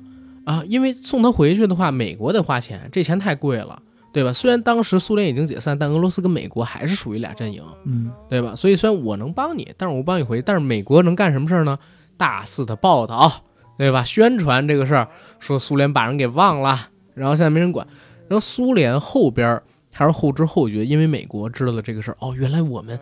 这个叛逃的科学家是一个乌龙，他其实是我们太空英雄。前几个月我们还给他鼓掌过呢。嗯，就是当时这个巨变，你想有多大？连民众都忘了还有这么一位太空英雄被送上太空的时候。然后立刻把他的家人释放。然后后边他们有点有点赶鸭子上架，有点像我们这逼不得不装，就像上期节目讲的似的。你要不救他，国际舆论怎么看？大鸡怎么看？大鹅怎么看？文艺界怎么看？对吧？今后怎么在文艺圈里混？然后当时呢？苏联就搞了很多项的这种筹款，去给他弄，因为开始跟他说我们这儿没钱，你多扛一会儿，但是后边实在是不救不行，因为国际舆论已经发酵的不行了嘛。嗯，拍卖，拍卖了很多这个上天的位置，你像日本是一千四百万美元拍到了一个，然后欧洲一个国家是七百万美元拍到了一个，最后钱好不容易凑齐了，把他给救了下来。这个时候他已经在外太空。待了三百多天，围地球已经绕了五千次，哇啊！所以当时这个事儿很轰动，全世界都在报道。但是报道到有一个点是什么？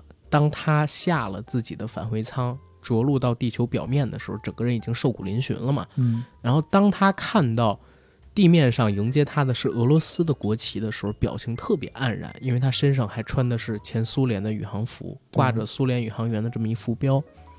然后你就想自己一个人为他一个我我自己都认为啊，宇航员是精神上和肉体上最强大的人类，嗯。啊，因为他们接受的训练就是这样的，而且一个人孤孤零零的在外太空待三百多天，他要承受怎么样的压力，然后他的信仰也是崩溃的，就是他之前信仰所有东西都没了，而且还是。敌对方的国家送来的，就是他这个人的三观说被颠覆了，是一句再轻不过的话，对他所经历的这一切，嗯，他经历的是。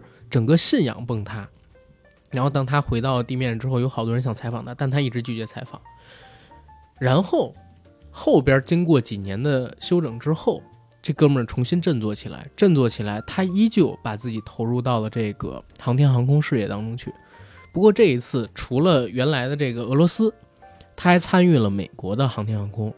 因为他跟美国这次的交往，让美国人也相信他，他呢也对这个美方的航天总局啊、NASA 什么的保有这个很亲和的态度。因为毕竟是被人给救了嘛。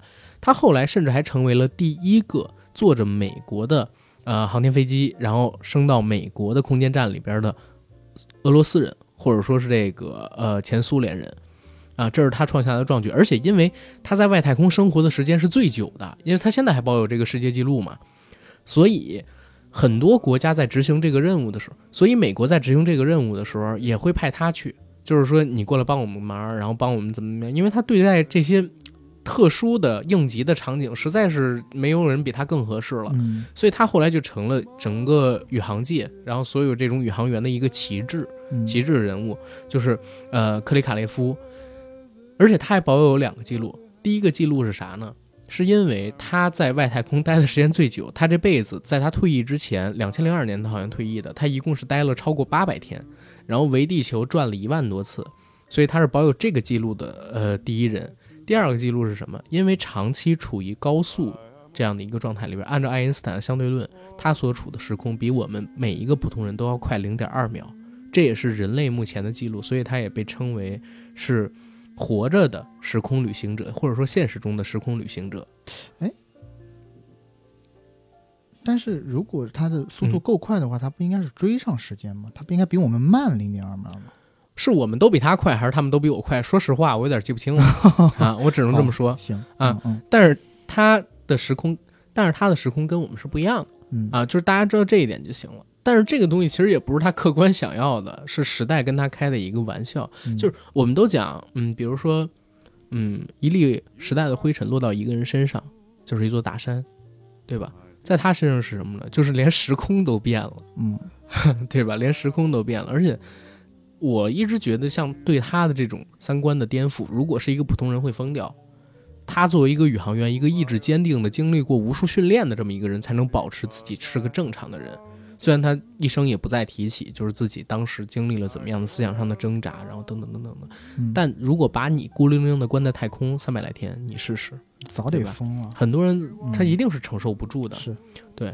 然后为什么我想举这么一个例子？我就是想说，这种故事在中国绝对不可能发生。对我刚刚也想讲，对吧？怎么可能说你就就算是出了什么问题，你的这个呃太空里的这些。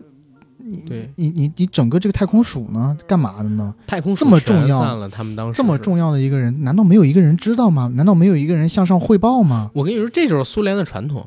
苏联历史上干过好多次这事儿，对吧？开始把那个什么救世主大教堂给拆了，嗯，然后当时要建那个苏维埃之心啊，对，重新弄了好几次，对，然后又把，然后说这个东西不行，呃，列宁倒了，不能建这个列宁像，然后太劳民伤财，把这个推了。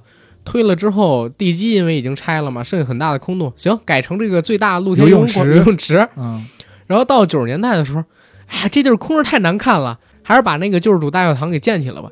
原址重建救世主大教堂，啊，跟以前一模一样，但是所有的历史全没了。就是苏联它传统就是这样，对吧？优秀的传统是每一任领导人会否定上一任领导人，然后。所有的东西推翻再重建，推翻再重建，最后留下一地鸡毛。但是中国不是，我真的相信，如果同样的事情，它都不可能发生在中国。我们国家是很有规划的。你像对这个九二幺呃，你像这个九二九二幺载人工程，对，开始到现在经历了有几十年了，对吧？而且中国有一个优点是啥？就是按照计划来。中国人不会忘记英雄，嗯，就是我们从小到大的教育都是不要让我们忘记英雄。你知道现在有一个特别可怕的事，前两天我看到一个新闻，就是有人去采访斯大林的孙女，嗯，他现在就坚定的认为纳粹是美国打败的。其实你现在问很多这个西方的小孩儿，就是二战是怎么打赢的，德国是谁打败的，他会说是美国。对，其实你问中国人，嗯，很多中国现在的年轻人也都是会这么想的。对，但真的，我就是说德国那边，对对，就真的是苏联在那边拖了他们这么长时间。苏联几千万打少了整整一代到一代半的人，然后把德国陆军给干没了，然后他妈才能打赢德国。真靠美国，美国什么时候参战呢？这不搞笑吗？对吧？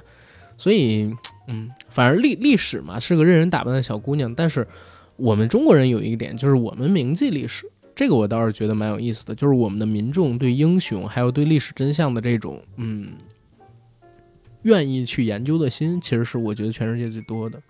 然后我们回到节目的主题啊，今天聊了很多脑洞大开的电影，但本质上我们还是想给就是刚才我们说的开场的那个神舟十二号，嗯。啊，做一个祝福，对。对吧？然后希望我们中国的载人航天工程越来越好，是。在不远的将来我们能看到，就又像今天一样做一期节目，但那期节目呢就是聊登月，登月，对。对吧？你知道我昨天看直播的时候嗯。有一个遗憾，嗯你知道什么遗憾嗯吗？就遗憾的是我手边没有一瓶贝瑞甜心，我可以一边看边喝。升华了，对对吧？嗯，升华了，我因为我真的觉得这些宇航员真的是我们的心尖儿尖儿，是我的甜心。对值得甜一下。对，对吧？所以在这儿呢，再 Q 一下啊，就是我们的节目现在由贝瑞甜心国酒品牌进行冠名，冠名我们直到十月初。然后在这十月初之前，我们每期长节目里边都会提到这个品牌。然后这个品牌呢，也是目前新国货快消酒类品牌里边的一个代表性的酒类。然后大家可以看看它的代言人，这个代言人非常非常有意思。我看到的时候我惊了啊，跟跟阿甘有非常大的联系。嗯，然后啊、我们的这个公众号“银河班长”上面一个丑一个美，一个帅一个丑一个帅吗？你住口啊！我知道我帅。然后我们的公众号上边呢会同步发这期节目的时间轴跟文章，然后还有进群的方式，也请联系我们的公众号。在这篇文章里边呢会有一个购买链接，这个购买链接是我们银河电台独享的，它会比您看到的任何渠道的贝瑞甜心都便宜，哪怕是罗森便利店跟每日优选的都要便宜。然后现在也是刚刚过六幺八，然后马上呢。也要迎来七一建党啊，八一建军啊，十一国庆啊，还有这个九月十号的教师节，林林总总的节日，哎，马上就快到七夕了，大家可以尝试一下。其实今天就是我的节日呀。今天是你的节日吗？对啊，父亲节呀。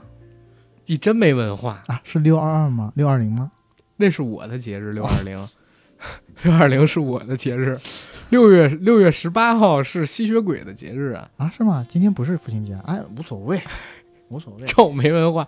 总之这两天呢，心情好，每天都是父亲节。，对，然后大家也你也可以尝试一下。。嗯，然后今天我们节目录制的时间也是六月十八嘛，欢迎大家买两罐贝尔甜心尝尝到底是什么味道。然后，嗯，话不多说了，我们结束今天的节目吧，实在也太长了，跟大家聊了这么多。想加群的加刚才我说的银河班长的公众号，获取我们群管理员的微信。然后我想说一句啊，呃，我们现在呢可能想换一个建群方式，以前都是硬核一班、硬核二班，现在已经到十几班了。但是我们现在呢，想按不同的城市建群，这样的话好组织一些城市活动。因为我发现我们硬核北京群建立起来之后啊，嗯，就是确实大家玩的都挺好的。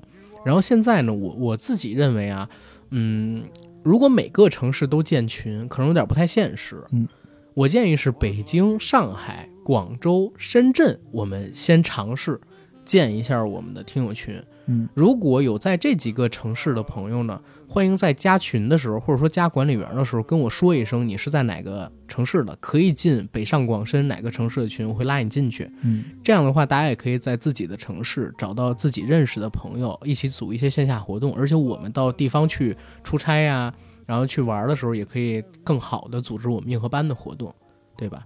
然后这期节目就到这儿了。嗯嗯，谢谢大家，我是阿甘谢谢大。家。嗯。